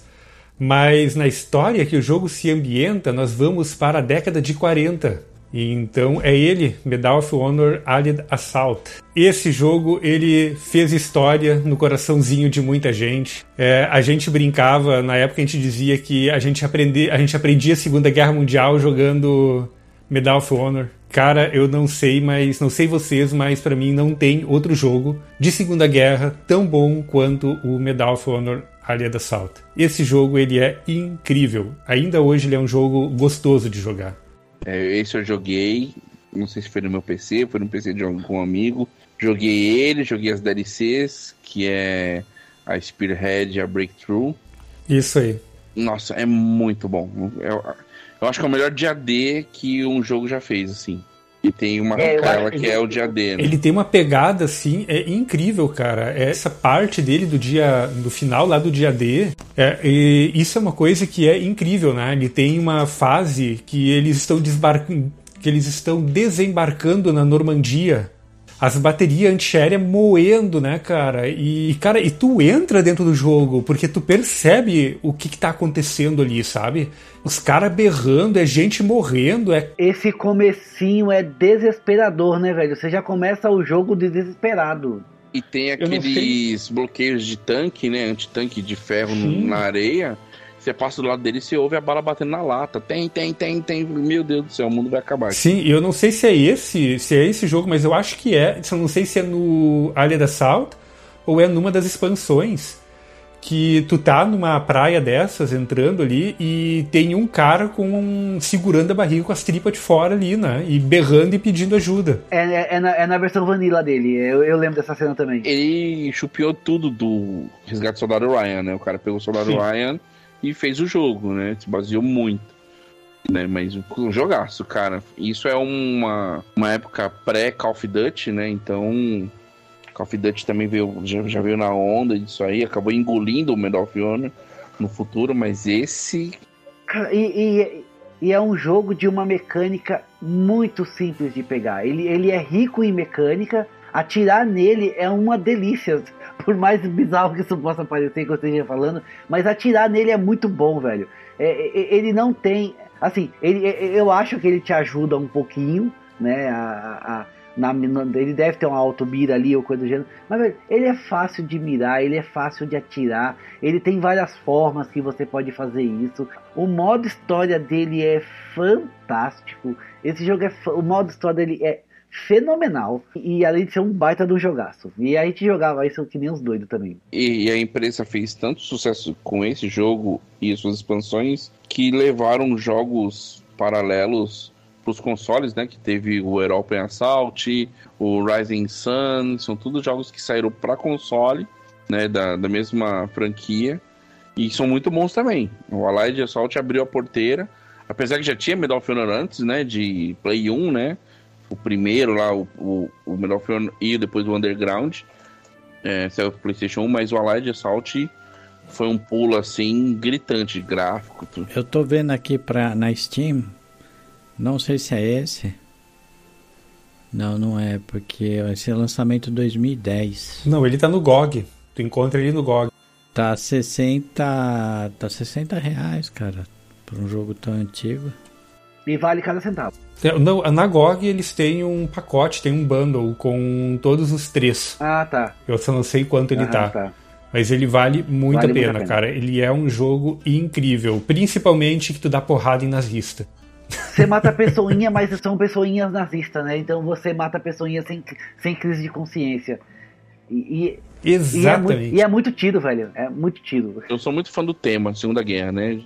Gosto muito. Livro, filme, tudo que tiver consumir sobre a Segunda Guerra, eu gosto. Então esse jogo foi, assim, sensacional pra mim na época. De, de que ano que é esse jogo? Esse jogo é de 2002. Deixa eu confirmar É. aqui. 2002. Eu acho que é 2001 ou 2002. E uma das coisas que são muito legais também do jogo, além da é a ambientação, né? E, tipo, cara, ele é um jogo com um mapa enorme. O mapa é super grande, tem muita coisa pra te vasculhar dentro do mapa. As, miss... Foi um jogo da época, né, velho? Ele era gigantesco Sim, mesmo. as missões são interessantes. Ele é um jogo ágil, rápido. E o legal é que os alemães falam alemão. Ele tem um problema sério, ele é em primeira pessoa. Ele é primeiro. Cara, mas é uma primeira pessoa que vale a pena, Robert. Eu sei que você não gosta, mas é uma primeira pessoa que vale a pena porque ele é bem fácil de, de, de, de, de jogar. Ele não é aquele primeira pessoa bizarro, sabe? Eu, não sei o que eu peguei, cara, com primeira pessoa que eu não consigo mais jogar. Eu começo a jogar assim e falar, ah, não, mano, Dis- Dishonored é um jogo, puta jogo legal, cara, mas puta, primeira pessoa eu comecei a jogar, falei, ah não. Eu, eu, eu gosto muito dele porque, apesar de gostar muito do tema Segunda Guerra, é, eu não gosto muito das campanhas africanas, né? Campanha do norte da África, né? Então esse jogo não pega muito essa, essa época. Ele, as, mesmo as duas expansões, é todo mais a parte europeia do, das campanhas militares. Então eu acho bem mais legal aquele, aquele lado da guerra, né? Não o lado da África Corps ali. Agora, só deixa eu contar uma coisa, né? porque a gente, eu e os os meus amigos, a gente era viciado nesse jogo. Então a gente ia, né, para casa uns dos outros para jogar isso daí, para fazer a campanha do jogo. Acho que a gente, a gente zerou esse jogo umas três vezes. E tinha um amigo que ele era muito viciado, mas muito viciado. E aconteceu de uma vez, acho que na segunda fase, não me lembro exatamente qual fase, mas é uma fase que tu começa num mapa, tu tá na neve, meio que na neve assim, e tem uma uma torre de vigilância e o cara fica mexendo o negócio de luz, o faixa de luz lá. É a primeira fase que aparece uma torre de vigilância dessas. E aí tu tem que chegar ali, tem que entrar sorrateiro, invadir o lugar, né? E já vem dois alemãozinho no teu no teu encontro ali, né? Dois nazis no teu encontro ali, né? E um desses meus amigos, quando tava vindo esses dois nazis, os dois vieram junto, ele matou os dois com um tiro só. Eu não sei se foi um bug do jogo ou o que, que aconteceu. Eu só sei que isso acabou, vira, acabou até virando lenda no, no grupo de amigos, né? E o cara matou os dois com um tiro só. Isso é muito Bollywood, velho. Eu a a gente acha que foi um bug do jogo. Porque só foi uma vez que aconteceu isso. O jogo não identificou um na frente do outro e deu comando. É, eu lembro na época lá que meus alunos falavam muito desse jogo aí. Na época eu dava.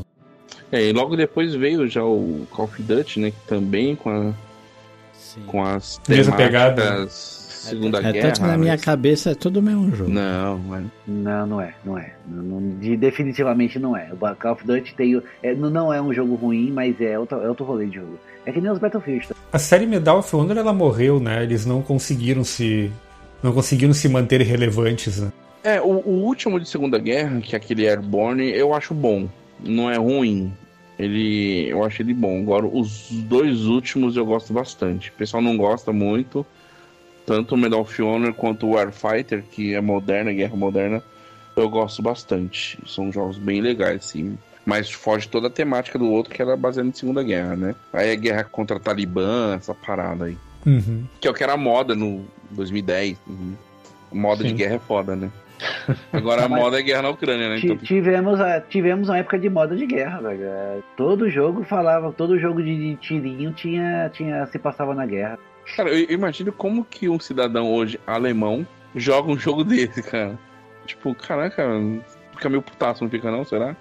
Não sei, cara. Realmente eu não sei como é que eles jogariam um Medal of Honor, um Alien Assault da vida. de Battlefield é tudo contra russo, contra chinês, né? China tudo bem que China não joga esse tipo de jogo nem, nem entra lá, mas os russos jogam como, né? Eu fico pensando, cara, nosso, nosso, um dos primeiros protagonistas de jogo nosso era o Blanca, velho. A primeira vez que a gente foi representado num jogo foi pelo Blanca. Que nem era brasileiro, né? Ele caiu aqui na floresta amazônica, né?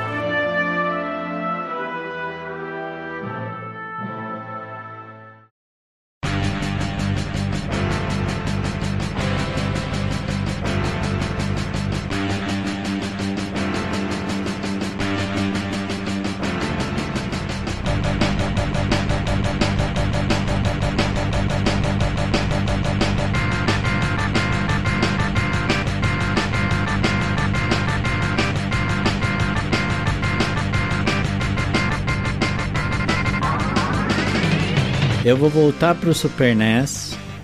Eu vou voltar para os jogos de corrida, tá? É que hoje foi só, dizer, quase foi o dia da- dos jogos de corrida, né?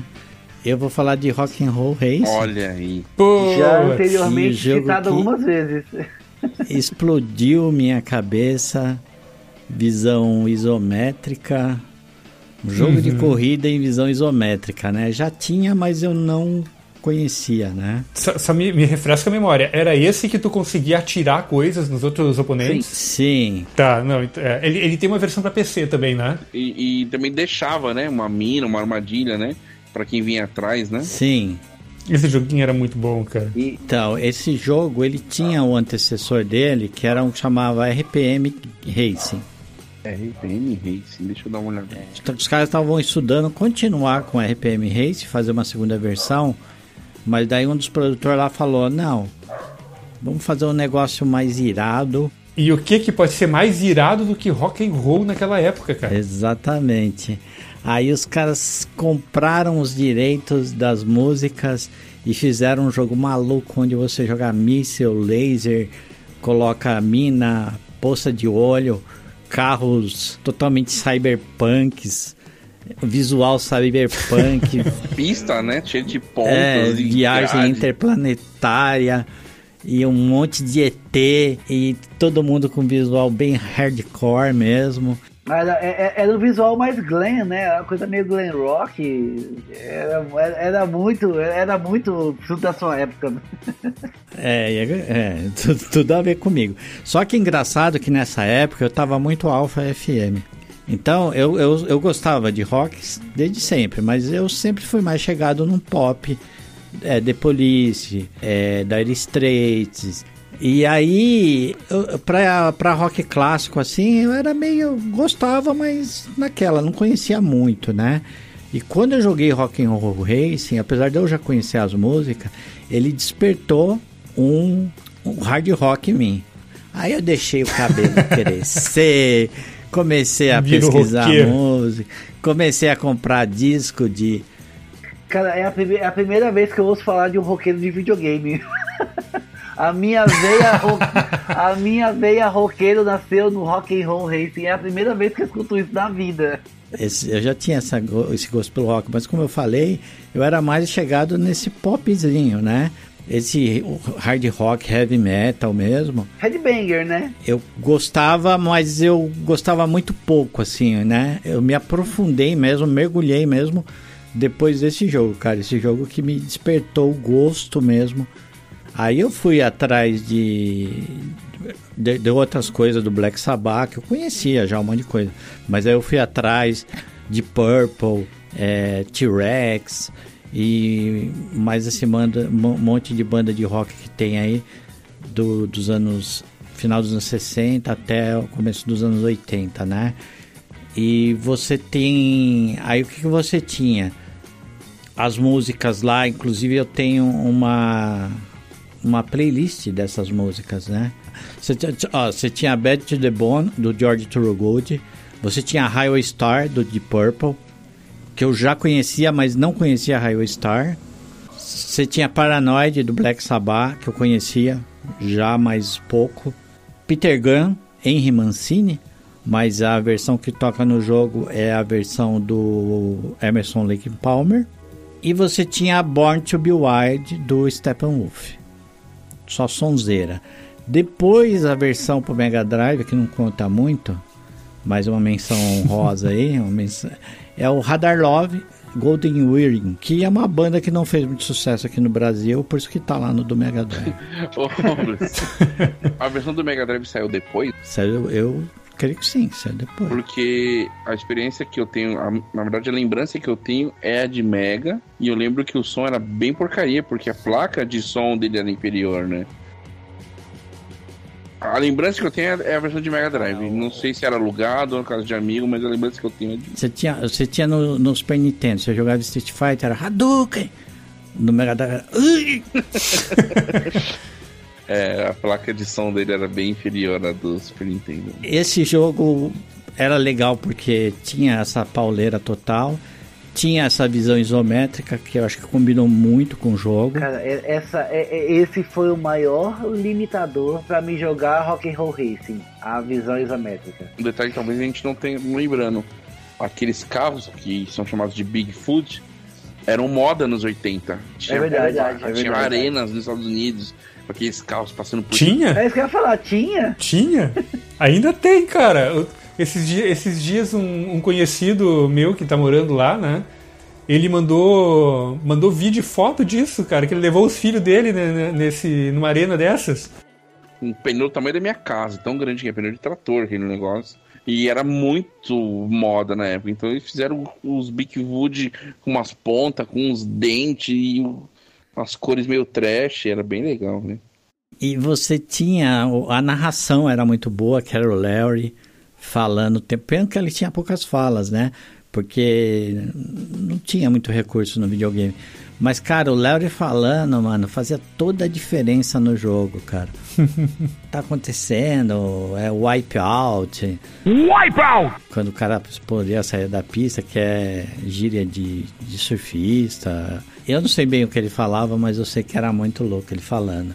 Let the carnage begin! E você tinha os corredores que você podia escolher, os pilotos. E aí todos tinham visual, visual a maioria, os visual bem hardcore também, né? Tinha o, o Snake, Katarina, que era uma tipo uma leoa, o Tarkin, Tem um cara que parecia o Chewbacca, velho. Ivan Zeifer. o Ivan, o Ivan Zeifer, é, o Ivan Zeifer parecia o Chewbacca, é verdade. Cara, e depois cada pista Tem um personagem chamado Cyberhawk. Que é igualzinho um personagem daquele desenho chamado Silverhawks. Igualzinho.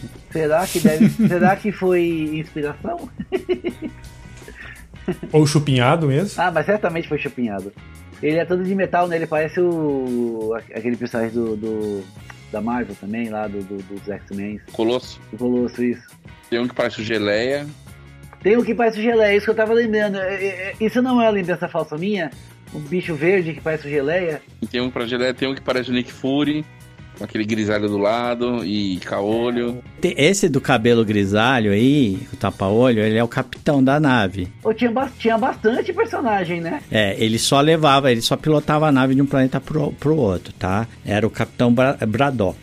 Tinha um rio de um rio elfo. E o elfo é foda. É o Tark. Rio Elfo. Nossa, é verdade. Tarkin. O, tinha, tinha um personagem que era secreto. Que era personagem do outro jogo, da mesmo fabricante lá, né? Que inclusive essa, essa, essa, essa produtora é a antecessora da Blizzard. Né? E aí eles tinham um jogo que era um jogo de um puzzle, né? Um jogo de estratégia, né? Que era o Lost Vikings. Bem famoso, né? Isso, e aí tinha um dos, dos vikings, um dos vikings lá era o Olaf. E aí você consegue jogar com ele no tem um tem um xalala que você faz lá e, e ele é um dos, ele acho que é o melhor piloto, cara, que tem. Assim, porque os pilotos também têm habilidades diferentes, né? Os carros também, você tem carro tem carros com habilidade diferente. Dava para você comprar mais munição, dava para você incrementar o carro, dava para fazer uma Cara, esse jogo só pela trilha sonora, eu tenho aqui uma playlist que é só as músicas do jogo, sem essa do Mega Drive, obviamente, porque não conta. e foi um jogo que mexeu muito comigo na época, assim, que como eu falei, apesar de eu gostar de um rock, eu, eu era mais pop, né? Aí eu mergulhei pra valer no rock nessa época desse jogo. Aí me despertou o gosto pelo hard rock aí. Começou, começou a usar tênis de cano longo, calça apertada, cabelo comprido. Cabelo comprido eu já tinha tido, eu tinha cortado, eu deixei crescer de novo. É, esse jogo foi muito sucesso. E logo depois disso é um jogo muito parecido, né? Que é aquele do Esquadrão Marte, lembra? Das motos, os motoqueiros, Sim, o rato sim, sim, motoqueiro. o rato motoqueiro, sim, sim. Era, Bem lembrado. era o mesmo estilo. Eu gostava até mais, assim. Só que o rato motoqueiro tinha um desenho, né? Ele tinha um- uma animação. Pra mim era mais legal porque ele era mais colorido. É, o desenho já era uma na onda da, da tartarugas ninjas, né? Assim, sim, ele bebia bastante. É, e aí você teve o jogo que eu acho que era da Konami, não lembro se era da Konami. E ele copiou bem ali a, a dinâmica do Rock'n'Roll Racing e ficou muito bom também, ficou bem divertido também. Só que o, rock- o Rock'n'Roll tinha as músicas, né, cara? É isso mesmo. O, o- é, da, é da Konami e o nome do jogo é Biker Mice from Mars. Ra- Ratos motoqueiros de marcha. E esse jogo, cara, ele foi um dos primeiros que eu vi que você tinha a música autoral ali. É, é um, foi um dos primeiros, acho que foi o primeiro jogo que eu vi que você tinha música autoral, assim, música. Só com os midizão safado, né? É, ma- ah, mas é, ó, cara, Não, sim, sim, sim. era um mid bom. Sim, Pro sim, mid era um era, mid bom. bom, era um mid bom. Não, não, não, não estou, não estou denegrindo, né? Que assim, ah, ah, tanto que eu citei bastante o Rock'n'Roll Race enquanto falei de Faz Speed Underground 2, quando a questão é música. Mas assim, era, era, pra época, era, eu, eu, tô, eu brinquei, falei de, do mid safado, mas era maravilhoso, velho. É, Quando começava a tinha, você fala, cara. meu Deus, que da hora! E, e era um jogo que eu não sabia jogar, mas eu achava as músicas Ajudar o. Robles era sem vergonha a versão do Mega. Sim, sim, sempre. Né? e, e, cara, e, e era isso, mano. E, e depois dele vieram outros imitando a porradeira na, na pista e com músicas com rock, com o próprio Rod Hash veio depois pro PlayStation, com bastante música legal. Tinha Soundgarden ali, tinha outras bandas é, grunge na época lá. E é isso, cara, é um joguinho do coração. Você teve esse cartucho ou você só alugava, Robles? Esse eu só alugava. Era um jogo que era difícil de terminar também, que se abrir nos planetas, né? Cara, é, ele era bem difícil. É, ele era bem difícil. Cada, cada temporada era uma, num planeta diferente, né? Aí tinha uma variedade de pistas ali naquele planeta. E tinha cada planeta tinha um inimigo ali. Ah, inclusive, importante, né? Um dos personagens que eu achava o visual dele muito muito da hora era o Roadkill. Roadkill Kelly, que era do planeta New Mojave. E eu adotei esse nick, né? Em todo lugar que eu, todos os fóruns, todo lugar que eu ia, eu era o Roadkill. Até hoje ainda, em alguns lugares eu sou o Roadkill. É legal quando o jogo assim influencia a gente bastante, assim. E marca, né? Por mais que você não. Ah, não vou voltar mais no jogo, mas você tem excelente recordação do jogo, né? Vem o momento exato de você estar jogando, como você estava sentado, qual era o ambiente. É muito legal esse tipo de coisa, assim. Essa, esse tipo de recordação. Quando vocês falaram do Top Gear, me veio, assim. Minha mãe não deixava eu ficar com o videogame montado, né, no quarto. Então, montava no final de semana, domingo, na hora do Fantástico, desmonta e acabou, né? Então eu montava no chão ali, de frente pra TV, sentava na frente do videogame no chão. Hoje, se você tá no chão, nem levanto mais, né, cara? Então, É, eu, eu tinha que. é Assim, é- é- era tudo meu. Eu comprei o videogame, eu comprei a TV, eu que alugava, comprava cartucho, eu ou meu irmão, né? Mas assim, era independente, né? Eu não precisava mais é, dar satisfação. Então, cara, eu jogava até, até não querer mais. Desligava ele e ia tomar banho pra ir trabalhar, né? Ah, exato. Eu fiz isso que a gente faz Speed Underground. Eu cheguei a chegar em casa, tomei banho, jantei, tomei banho, fui jogar. Quando vi o despertador despertou, eu só levantei e fui trabalhar, velho. No outro dia tava só o zumbi na empresa, mas tava lá. Cara, eu nunca fui muito baladeiro, eu, nu- nu- nu- eu nunca fui o cara das baladas, de ita, sabe? Mas, velho, isso, eu, eu vivi tanto o mundo do Need for Speed Underground que eu fiz isso e não foi poucas vezes. Pois é. Eu não sei se aconteceu com vocês, fugindo um pouco do assunto, mas é, de você estar, tipo, num jogo difícil, tá ali 10, 11 horas da noite já e nada de passar. Aí desliga, vai dormir no outro dia de manhã, primeira coisa que você liga, vai lá e passa o chefe de Passa primeira. de primeira, é, acontece com uma certa frequência. não, e sabe, sabe o que é pior? Você vai, liga o videogame, passa de primeira e você não pode continuar jogando. Ah, que, que bosta. que você tem que viver a vida lá durante o dia e você tem que ficar até de noite naquele desespero, meu Deus, eu passei, eu passei.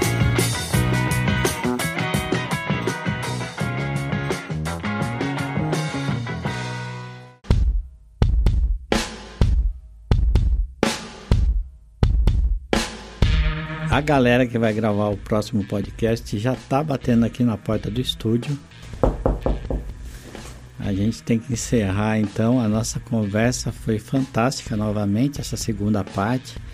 Espero que tenha uma terceira, viu? Porque eu acho que esse assunto aí dá pra, dá pra espremer ele mais um pouquinho sem ficar aguado. Ah, esse, esse assunto é meio infinito, né? Porque você pode começar a falar de jogo novo tudo mais. É um assunto infinito. É.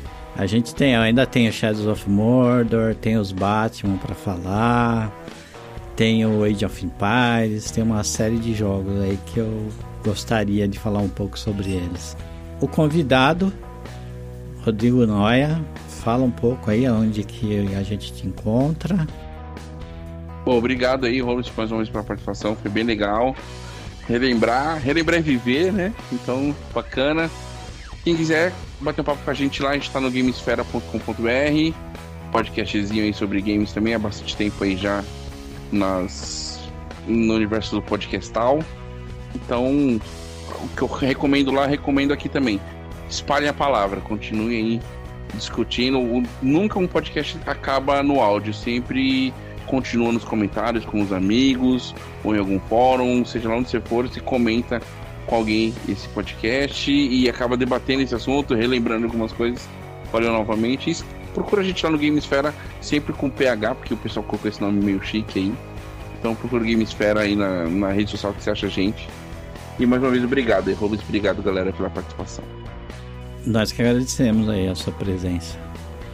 Espero contar com mais vezes aí com a sua presença. Vamos sim. Não sou assim tão, tão mega blaster que nem vocês aí com tecnologia, mas quiser chamar pra outra coisa aí, a gente A gente participa. pode falar de outras coisas também, não só de games. Participamos sim, com certeza.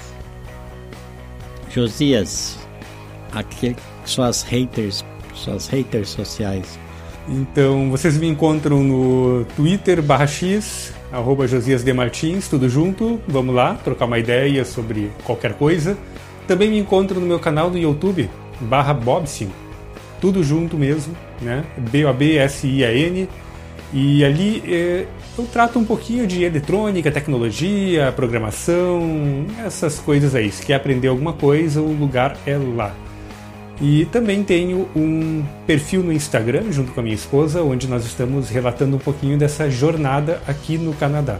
Então, se quer saber como é que é a vida por aqui, se a gente consegue sobreviver sem congelar no inverno, é no arroba picolé de mate.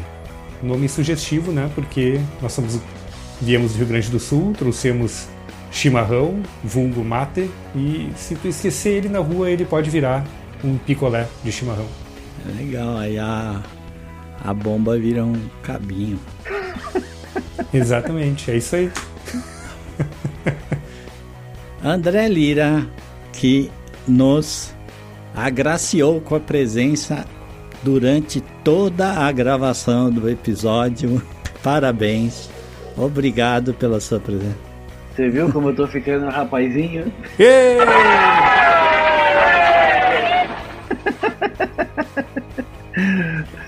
Suas redes sociais, André. Bom, eu gosto muito de andar de bicicleta, eu não tenho redes sociais das comunzonas ativas, eu não uso nenhum perfil, até que tem uma conta do Instagram que eu não uso. Mas como eu gosto muito de andar de bicicleta, eu tenho um perfil no Strava. Você tem uma conta que não conta. Eu tenho uma conta que não conta, exatamente. Mas eu tenho uma conta no Strava que é essa conta. E essa conta é bastante coisa, diga de passagem. Que é no strava.com barra atletas, né? Atletas em inglês, atletas barra André Lira. Adiciona lá, vamos dar, vamos marcar rolê, vamos marcar pichininho, vamos marcar um 100 km. Vamos, vamos andar de bicicleta, que é sucesso. Eu, vocês me encontram no Twitter como Marcos Robles, Marcos com Z, Robles também com Z. Estou pensando seriamente em mudar para Marcos com X e Robles também com X, aprovo. mas por enquanto tá com Z. Vocês me acham no Instagram como Robles underline 9732 e no threads, talvez, com o mesmo. Tô tentando ver se aquilo ali para de, de ser tão bagunçado. O Esculhamados, André Lira. Bom, se você quiser falar com o Esculhamado, você pode mandar um e-mail pra gente, que é no esculhamados.gmail.com. Temos também um perfil no X, Twitter, sei lá como é que é o nome que o. Qual vai ser o nome que o, uh, o Elon Musk vai dar pra, pra plataforma quando vocês ouvirem, que é no arroba esculhamados.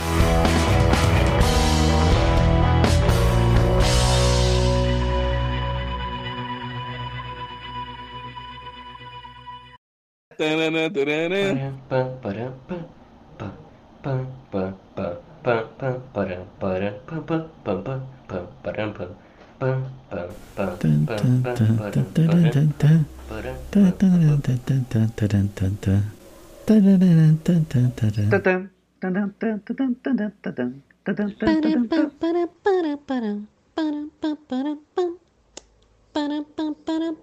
ba-dum da da da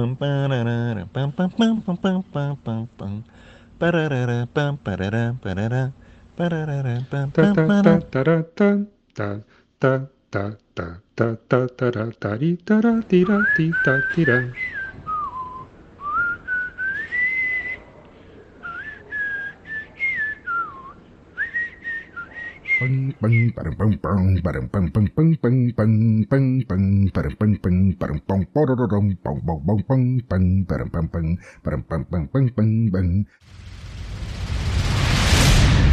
Esculhamado. Editado por Marcos Robles.